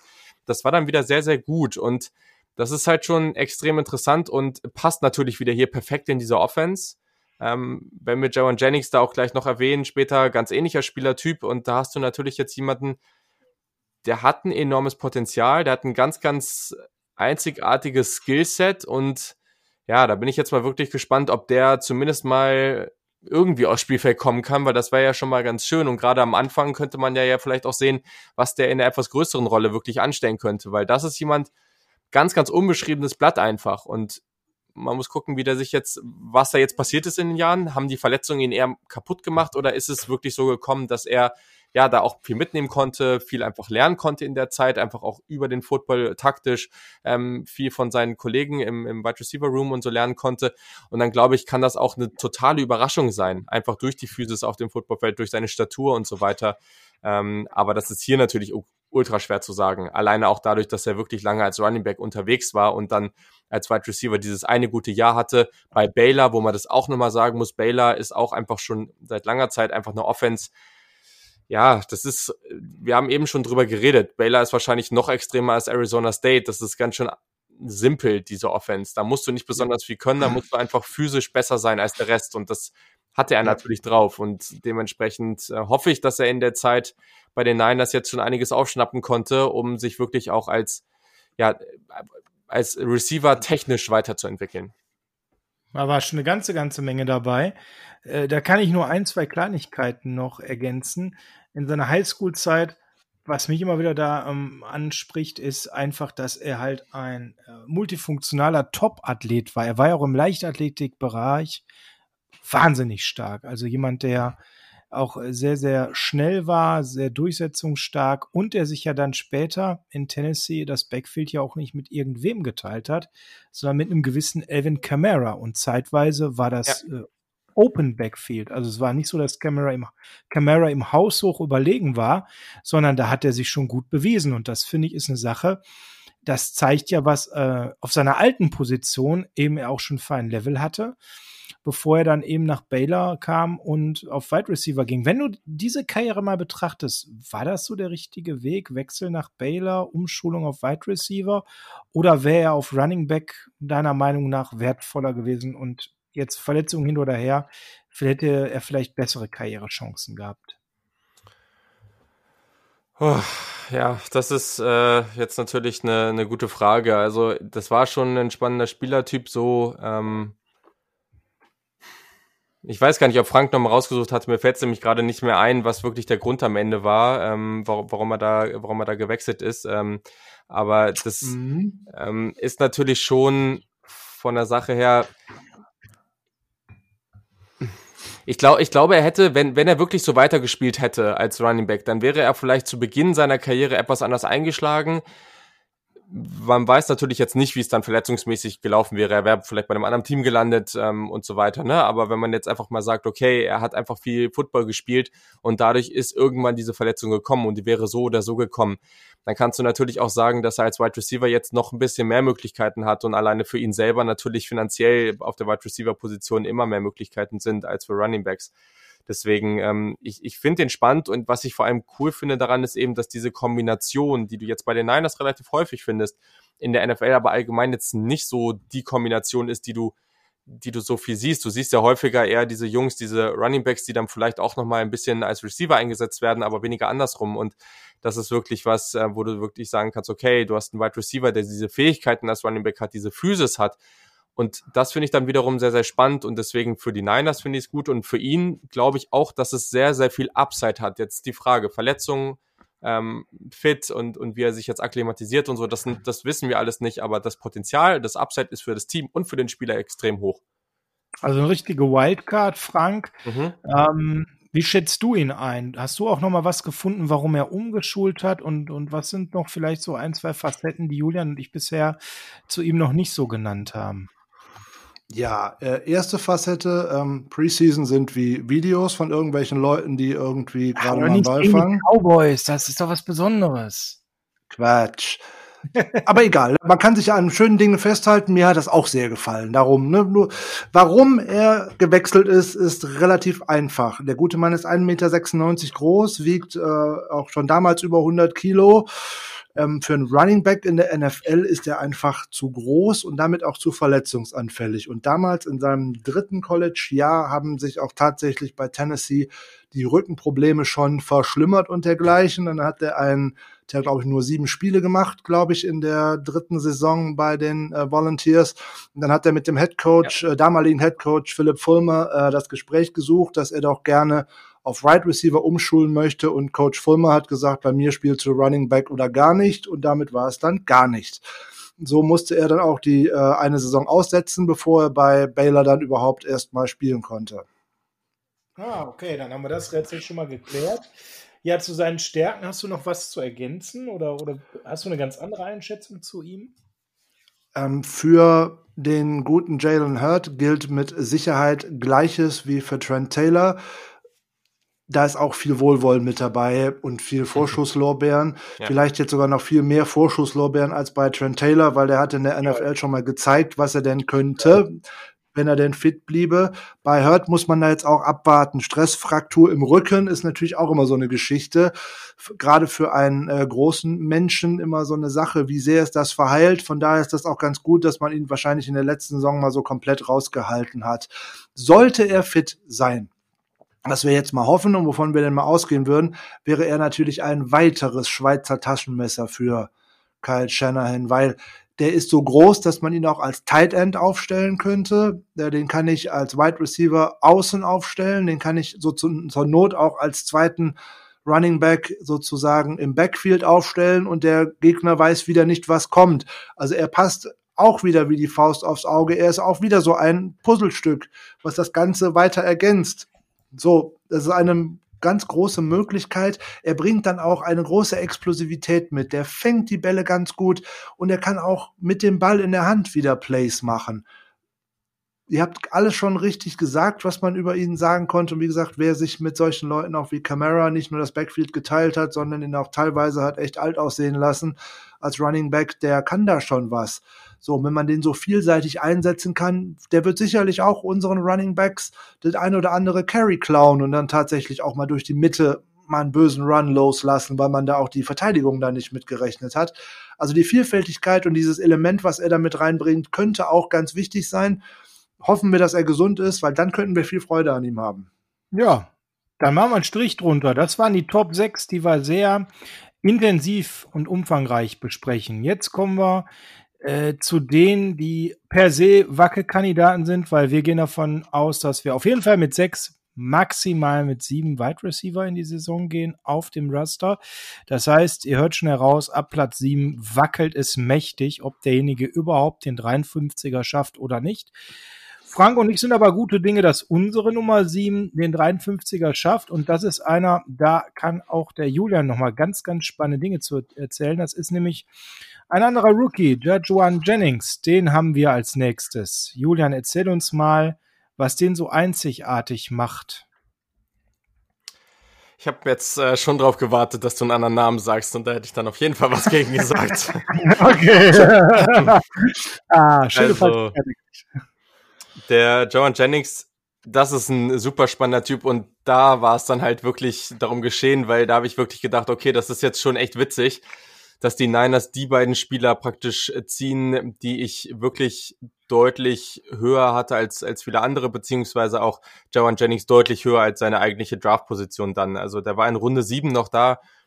Und ich ja. war definitiv nicht der Einzige, der das, äh, und auch nicht der Einzige jetzt hier aus Deutschland oder so, sondern gab es auch einige Experten aus den USA, die den dann noch mal ein gutes Stück höher gesehen haben. Ich hätte den auf jeden Fall auch noch an, ich hätte den auf jeden Fall auch noch an Tag zwei gezogen, da hätte ich gar kein Problem mit gehabt. Ähm, klar, Production war bei ihm jetzt nicht ideal. Also der hat jetzt nicht so besonders äh, viel aus Feld gebracht. Ähm, was jetzt Receiving Yards und so weiter anging, das war jetzt, äh, ja, das, das war okay. Also der hat 2018 äh, 438 Receiving Yards gehabt, 2019, äh, 2019 969. Wie gesagt, okay, mehr aber auch nicht.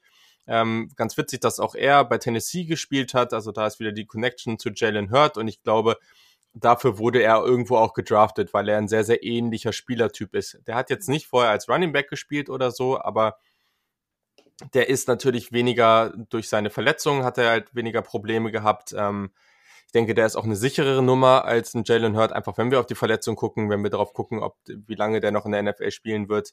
Das können wir bei Jalen Hurt einfach nicht so genau sagen. Und ähm, ja, John Jennings ist einfach jemand, der bringt eine tolle Größe mit, äh, mit seinen 6, 3 Achteln, der hat auch eine sehr, sehr solide Wingspan. Der ist einfach auch hier wieder extrem physisch. Also bei dem waren teilweise Plays, der ist nicht besonders athletisch im Sinne von schnell oder, oder quick oder irgendwas. Der ist auch relativ hüftsteif und sowas. Aber das ist ein Typ, also da gibt's so viele Situationen auf Tape, wo der dann hier noch mal einen Spieler hinter sich herzieht und dann doch noch weiterläuft und dann noch, doch noch einen Tackle durchbricht. Das, also da teilweise gab's da Plays, wo ich dachte, es kann jetzt eigentlich gar nicht sein, dass den niemand auf den Boden bringt.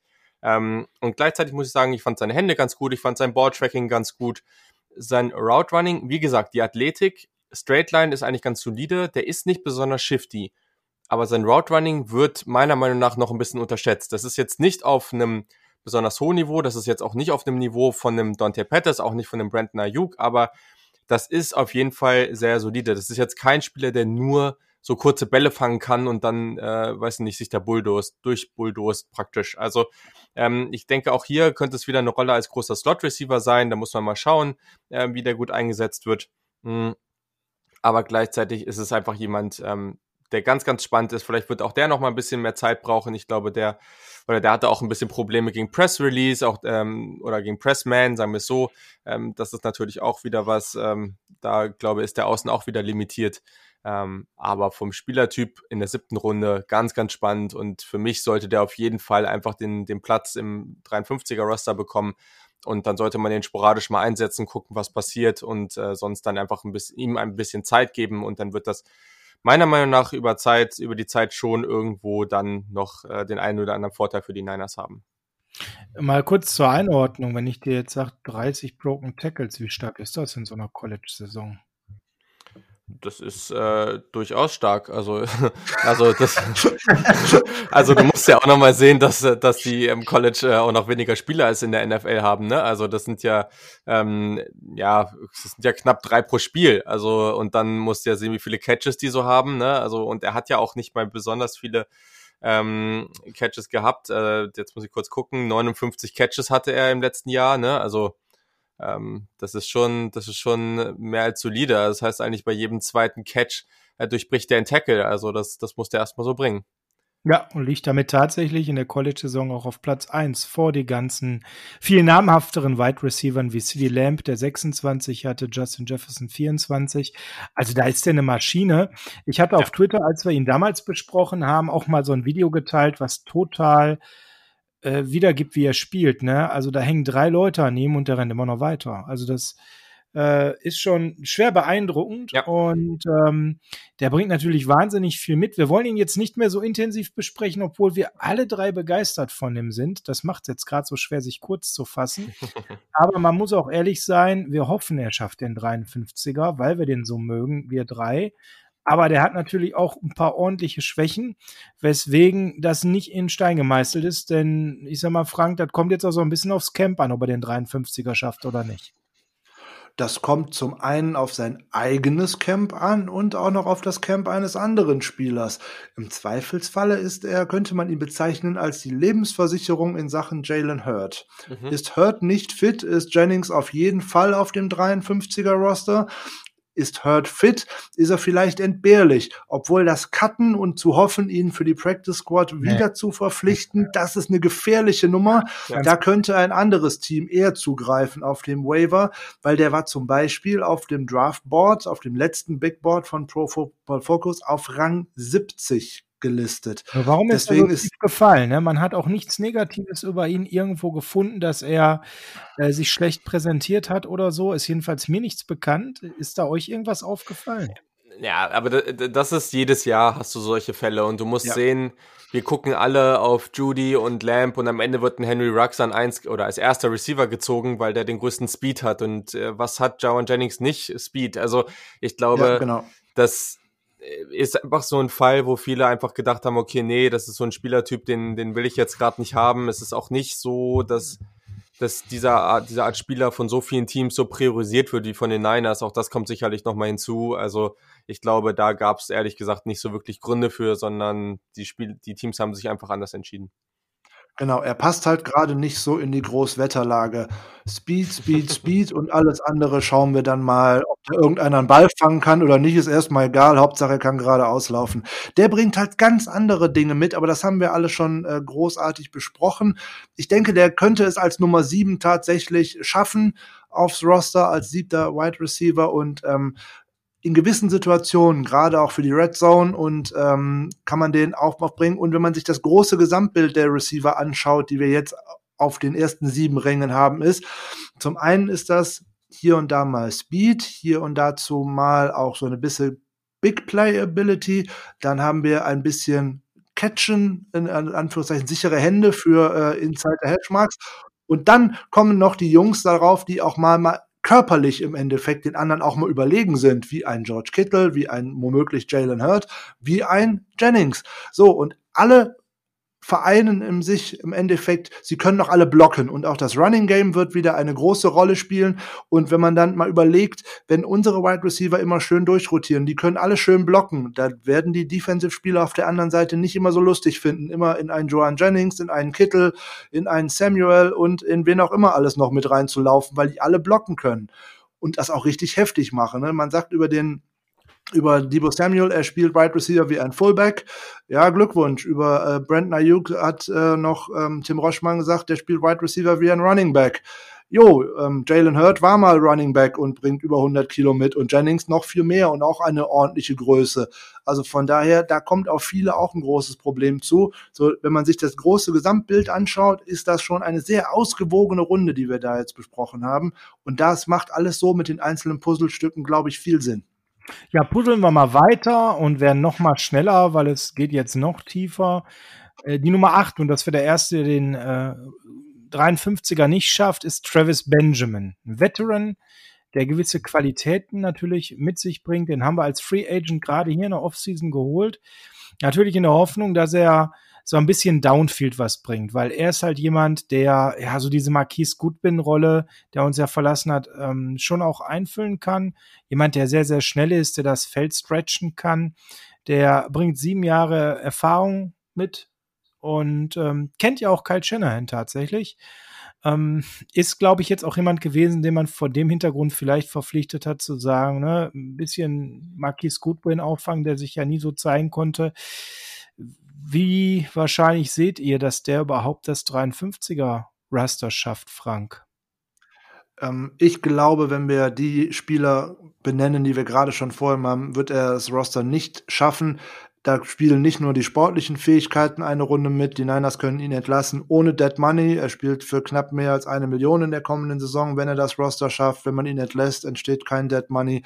Er könnte der Spieler sein, der sozusagen der Stand-by-Profi der 49ers ist. Sobald mit den einem von den sieben davor was ähm, passieren könnte, könnte sein Telefon klingeln und sagen, hey, flieg doch mal bitte wieder nach San Francisco, das Playbook kennst du, ab nächste Woche bist du auf dem Roster. Travis Benjamin könnte sozusagen der Matthews der neuen Saison werden. Ja, und ähm, mich stört da noch eine Sache. Äh, seine Stärke ist ja Downfield. Und wenn ich jetzt mal überlegt, wie oft Jimmy die lange Rakete rausgelassen hat, braucht man ihn? Julian dann auch wirklich so mit seinen Qualitäten? Wie schätzt du das ein?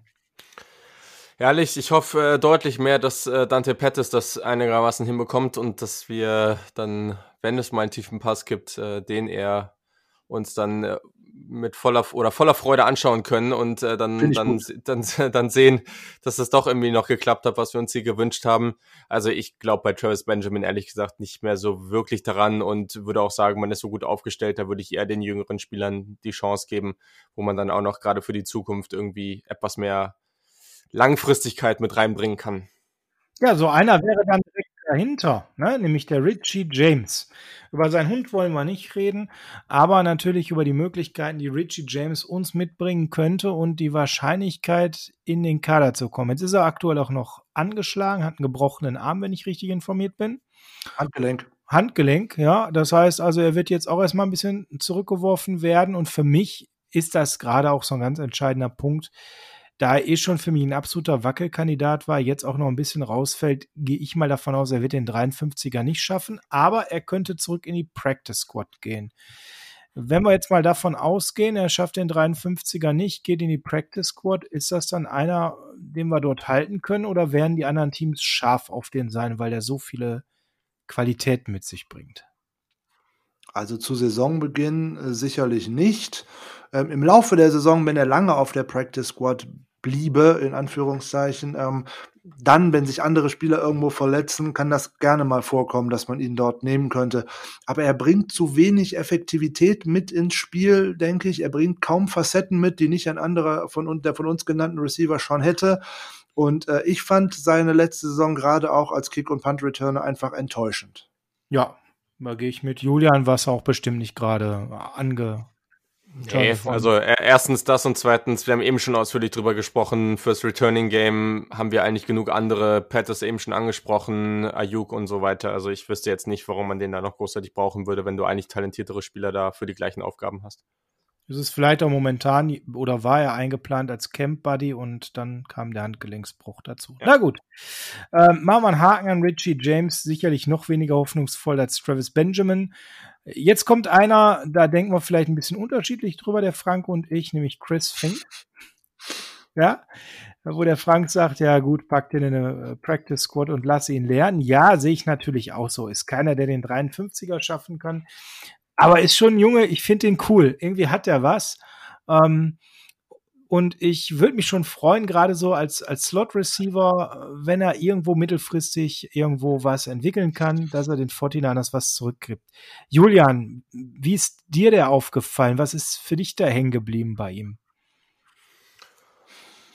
Ja, also ich, ich fand es eigentlich ganz cool, als man den, ähm, den dann noch gesigned hat. Schon eigentlich ein ganz witziger Spieler, aber ich habe den auch immer so bei Notre Dame dann immer gesehen, dachte mir, ja, okay, der spielt schon ganz gut, aber dieses Upside als wirklicher NFL-Profi sehe ich das da jetzt auch so wirklich. Und dann, also ich würde den schon gerne da einfach weiter im Practice Squad sehen, definitiv. Und ich glaube auch, dass der da auch mit seiner Erfahrung und auch irgendwo ja, der spielt auch irgendwie ganz smart und so. Also ich glaube, dass das schon jemand sein kann, wenn da irgendwann mal ein Platz frei wird, dass er das, dass er das dann auch ganz gut machen würde.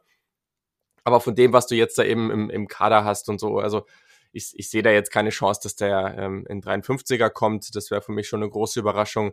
Ähm, aber auf dem Practice Squad würde ich da, hätte ich da jetzt absolut nichts gegen. Ähm, ich glaube aber grundsätzlich, aus der Rolle, aus der er kommt, ist er einfach noch zu limitiert gewesen. Also wenn du jetzt auch siehst, dass wenn du jetzt sagen würdest, okay, der müsste ja eigentlich so eine Trent Taylor-Rolle ähm, spielen, was Trent Taylor auch am College gezeigt hat, das war dann schon auch nochmal ein anderes, anderes Level.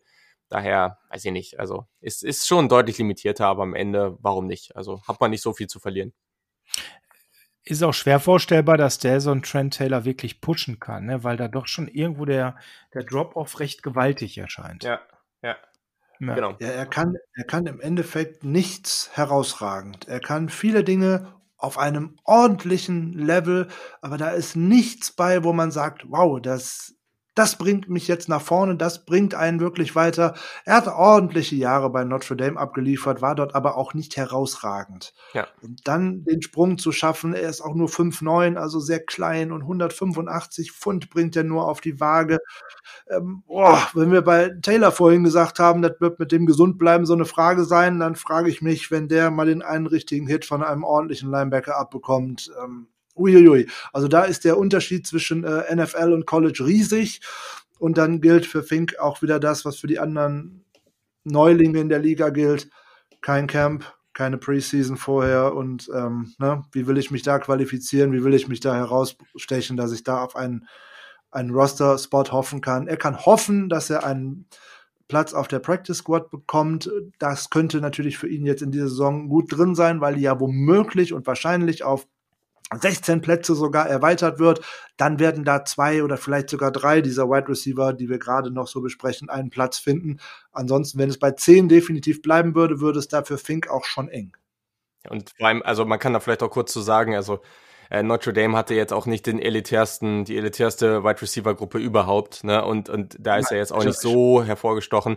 Klar hatte Louisiana Tech damals eine andere Offense, das muss man natürlich sagen, aber Trent Taylor hat da 3000 Receiving Yards in zwei Jahren gehabt, ne? Also das sind schon unterschiedliche Spieler schon am College und das, ähm, ja, das ändert sich jetzt auch nicht einfach so. Gut, ähm, ihr habt den, seht ihn aber schon beide in der Practice Squad. Wenn die erhöht wird auf 16, hat er gute Chancen. Wenn es bei 10 bleibt, dann ist das die Frage, ob man einen äh, Richie James zum Beispiel schon dafür nochmal da verpflichtet hat oder vielleicht sogar einen Joan Jennings. Wenn einer von den beiden schon vor ihm da drauf ist, wird da für ihn kein Platz sein, wenn es bei 10 bleibt. Okay. Ähm, jetzt kommen zwei, da ist ja die Frage, schaffen die das sogar bei 16 in der Practice Squad oder sind das eher klare Cut-Kandidaten? Das eine ist Sean Poindexter. Da die größte Qualität, der Mann ist groß. Ja, und das ist auch die einzige. So traurig man, man sagen muss. Er ist groß, er hatte gerade, er kommt von einem Kreuzbandriss zurück. Äh, man weiß noch nicht mal, ob er fürs Camp wirklich ready ist oder nicht. Genau, genau. Boah, also das ist auf jeden Fall mal ein Longshot, wie die Amerikaner sagen würden. Und für mich selbst ein Longshot für die Practice Squad, also ein ganz klarer Cut-Kandidat. Ja, sehe ich ganz genauso. Ähm, Ja. Scheint wirklich total wackelig, ne, Julian? Absolut. Also sehe ich persönlich nicht. Ich sehe auch jetzt nicht so den extremen Fit für die Offense. Also für mich ist das jetzt nicht so ähm, kein, kein wirklich relevanter Spieler. Okay, siehst du in Chris Thompson irgendwas mehr? Oh, nee, ehrlich Meine gesagt, jetzt Frage. auch, auch nicht wirklich. Also das, das, was, also man hat jetzt eigentlich schon eine relativ tiefe Gruppe. Das, was jetzt am Ende da kommt, sehe ich persönlich jetzt nicht so viel mehr. Und ich glaube, das, was man da jetzt schon so hat, ähm, wenn man da vielleicht einen Richie James oder eben Chris Fink dann vielleicht noch auf dem Practice Squad hat, dann ist das schon okay. Es ist jetzt eh nicht so unglaublich relevant. Man hat eine relativ tiefe Gruppe, das habe ich am Anfang schon gesagt. Ähm, die ganze Skill-Position-Spielergruppe ist sehr, sehr tief. Also ich glaube, da muss man sich jetzt auch nicht stressen, dass das noch irgendwann besonders relevant werden würde. Da würde ich persönlich auch gerade, wenn, je nachdem, wenn das Practice Squad halt kleiner bleibt, würde ich vor allem da auch einfach sagen, dass man da in eine andere Richtung gehen sollte und Tiefe für andere Positionen ähm, bereitstellen sollte. Absolut richtig. Und Thompson ist ja mittlerweile 26 Jahre alt. Also Ja. die Zeit rennt auch so ein bisschen weg, um nochmal Eindruck zu machen in der NFL. Hat ja jetzt schon ein bisschen Zeit mit den Texans und den 49ers verbracht, ohne irgendwie sich durchsetzen zu können. Sondern, äh, ja, Frank, da konnte eigentlich nichts zeigen, wenn es dann in die Regular Season ging. Ähm, so sieht's aus. Das Positivste, was man über ihn, vielleicht auch über Poindexter sagen könnte, ist das, was äh, ein Autor auf dem Portal 49erswebzone.com über die beiden geschrieben hat. Sie möchten eigentlich die Preseason nutzen, um sich für das Roster eines anderen Teams zu bewerben. Es wird keine Preseason geben. Was sagt uns das über ihre Chancen auf einen Roster in der NFL? Ich würde sagen, Freunde, kein Thompson, kein Poindexter, nicht mal auf der Practice Squad. Ja, umso schöner für Chris Fink. Wunderbar. Ja, Womöglich. Ja, am Ende angekommen, dieses Zwölf-Mann-Marathons. Vielen Dank, dass ihr euch die Zeit genommen habt, alle zwölf ausgiebigst zu beleuchten, mit allen Stärken und Schwächen, gerade bei Poindexter und Thompson nochmal in epischer Breite. Ähm, hat viel Spaß gemacht. Ähm, abschließend, wir haben es heute alle drei ja immer wieder gesagt, mal so in zwei Sätzen von jedem eine Einschätzung, wie stark ist denn jetzt das Wide Receiver Core? Es ist ja nicht Platz 26, wie Pro Football Focus sagt. Das hat Frank ja schon klar gemacht. Julian, du hast vorhin gesagt, diese Vielfältigkeit, diese vielen Waffen, diese unterschiedlichen Typen, das ist es eigentlich, was das ausmacht. Ähm, wie stark würdest du das jetzt so, diese Einheit betrachten? Die Einheit alleine, ich habe es jetzt ja schon mehrfach gesagt, dass ich es ganz, ganz schwierig finde, die Einheit einfach so ja, losgelöst von an, allem anderen im Vakuum zu betrachten. Wenn man das jetzt tun würde, ich würde es nicht so negativ sehen. Ich möchte jetzt aber, und ich bin grundsätzlich eh kein großer Fan davon, irgendwie die Fanbrille so extrem aufzusetzen und, und da nicht mehr realistisch zu sein. Rund irgendwie um diesen Platz 20 in die Richtung würde ich es dann, dann doch eher sagen, einfach weil dann auch man, wir, wir haben auch einfach über ganz viele große Wenns gesprochen an der Stelle. Seien es jetzt Verletzungen oder sei es, die Spieler sind im ersten Jahr und, und brauchen potenziell noch ein bisschen. Ich glaube, gerade am Anfang des Jahres werden sie definitiv eher in dem Bereich 25 bis 30 sein, weil dazu sind sie einfach dann zu dünn besetzt. Das geht auch gar nicht anders, ähm, was dann danach passiert. Ich glaube, mit der Entwicklung von Ayuk und dann Samuel zurück, glaube bewegt man sich eher so rund um die 20. Und wenn wir die gesamten Skill-Position-Spieler dazu nehmen, glaube ich, ist man dann so im oberen Mittelfeld der NFL und dann nimmt man Channel noch dazu und dann äh, steht man auf einmal sehr, sehr gut da. Ja, ein super Fazit. Das trage ich mit. Frank, wie schätzt du so am Ende die Crew ein? Also so grundsätzlich muss man sagen, dass die 49ers da in den letzten drei Jahren wirklich äh, gute Arbeit geleistet haben bei der Zusammenstellung überhaupt mal des Wide Receiver Cores, weil was da Lynch und Shanahan übernommen haben, das war schon übel, das muss man einfach mal so sagen. Da ist nicht viel übrig geblieben, mit dem man überhaupt arbeiten konnte. Ähm, der inzwischen fußkranke Anquan Bolden in seinen letzten beiden Saisons war da mit Abstand das Beste, was da rumgelaufen ist. Und der hätte auch mal ein oder zwei Jahre eher aufhören sollen. Da hätte wahrscheinlich oh, ja. Da hätte wahrscheinlich Jerry Rice noch mehr Yards erzielen können. Aber das ist ein ganz anderes Thema, was Roster-Building anbelangt. Über diese Gruppe, ähm, da kann man sicherlich äh, den Stab brechen. In der Spitze wird ihnen etwas fehlen. Es gibt keinen Nummer eins Receiver, keinen klaren, keinen Spieler mit sagenhaft Erfahrung. Aber die Breite der Gruppe, die macht mich wirklich optimistisch und die Vielfältigkeit der Möglichkeiten, die sich daraus ergibt.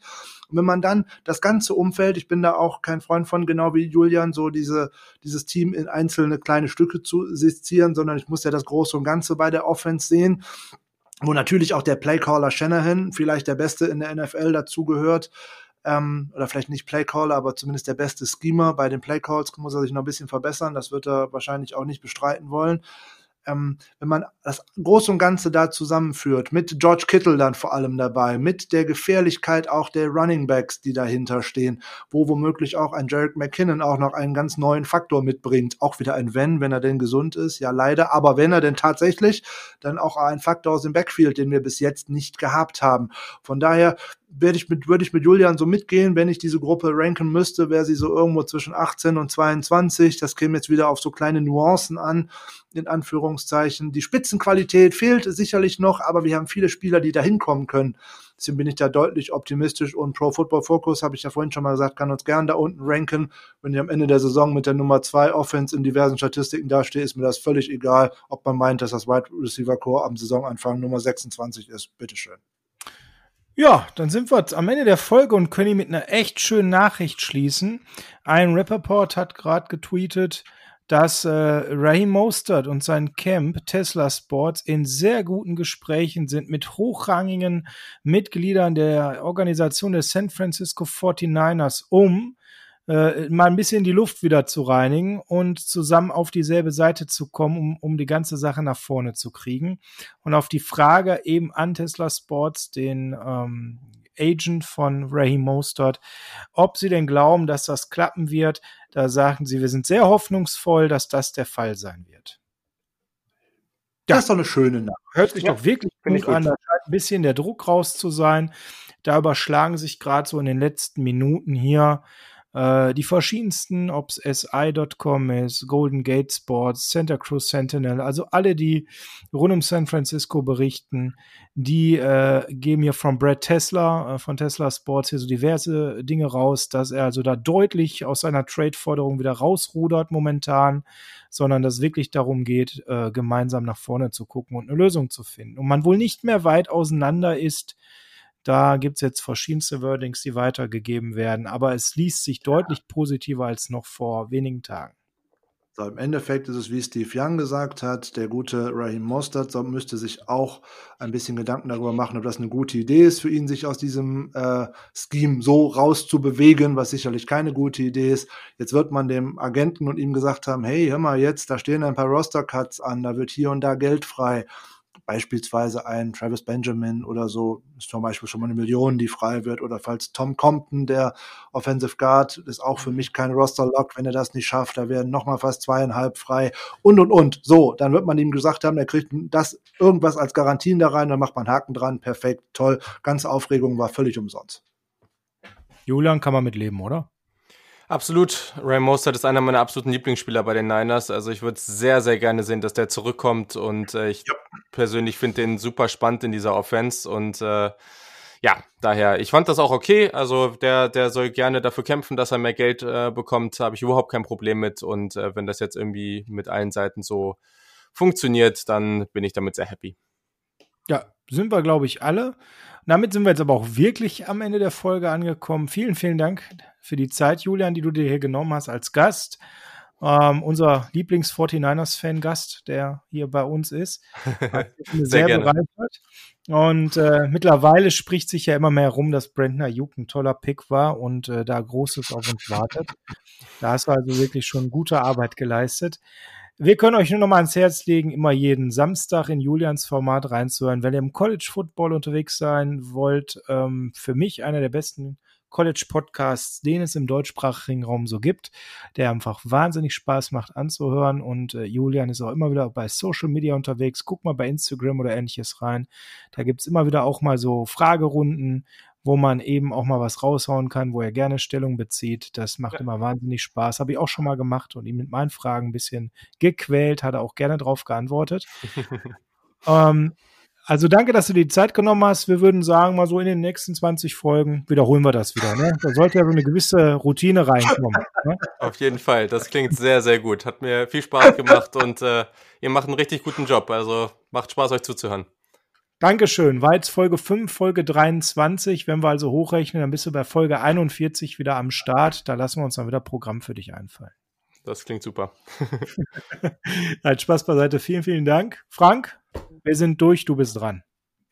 Wir sind durch, ich bin dran. Okay, dann muss ich mich unbedingt auch nochmal bei Julian bedanken, weil das immer unheimlich viel Spaß macht, mit ihm über Football zu schnacken. Ob das jetzt über die 49ers ist, ob das über Ohio State ist oder auch über Michigan.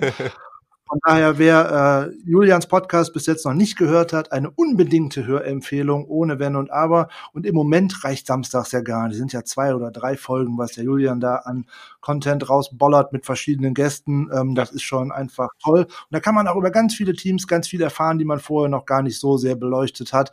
Weil da kommen immer ganz interessante Leute mit ganz vielen schönen, interessanten Infos aus der Ecke heraus. Ich durfte ja auch schon mal dabei sein. Von daher, das ist wirklich eine schöne, schöne Sache und das muss man auch einfach immer weiter publik machen. Das hat der Podcast auf jeden Fall verdient. So, ich bin dann zum Schluss wieder der Rausschmeißer. Womit kann es sein? Natürlich nur mit California von der Band Heart of Chrome, unsere Hausband sozusagen. Nochmal vielen Dank an die Jungs, dass wir die Songs nutzen dürfen. Da werden wir demnächst vielleicht auch noch mal einen anderen zu einstreuen. Wir schauen mal. Aber heute bleiben wir bei California. Bleibt gesund, bleibt uns gewogen und bis bald.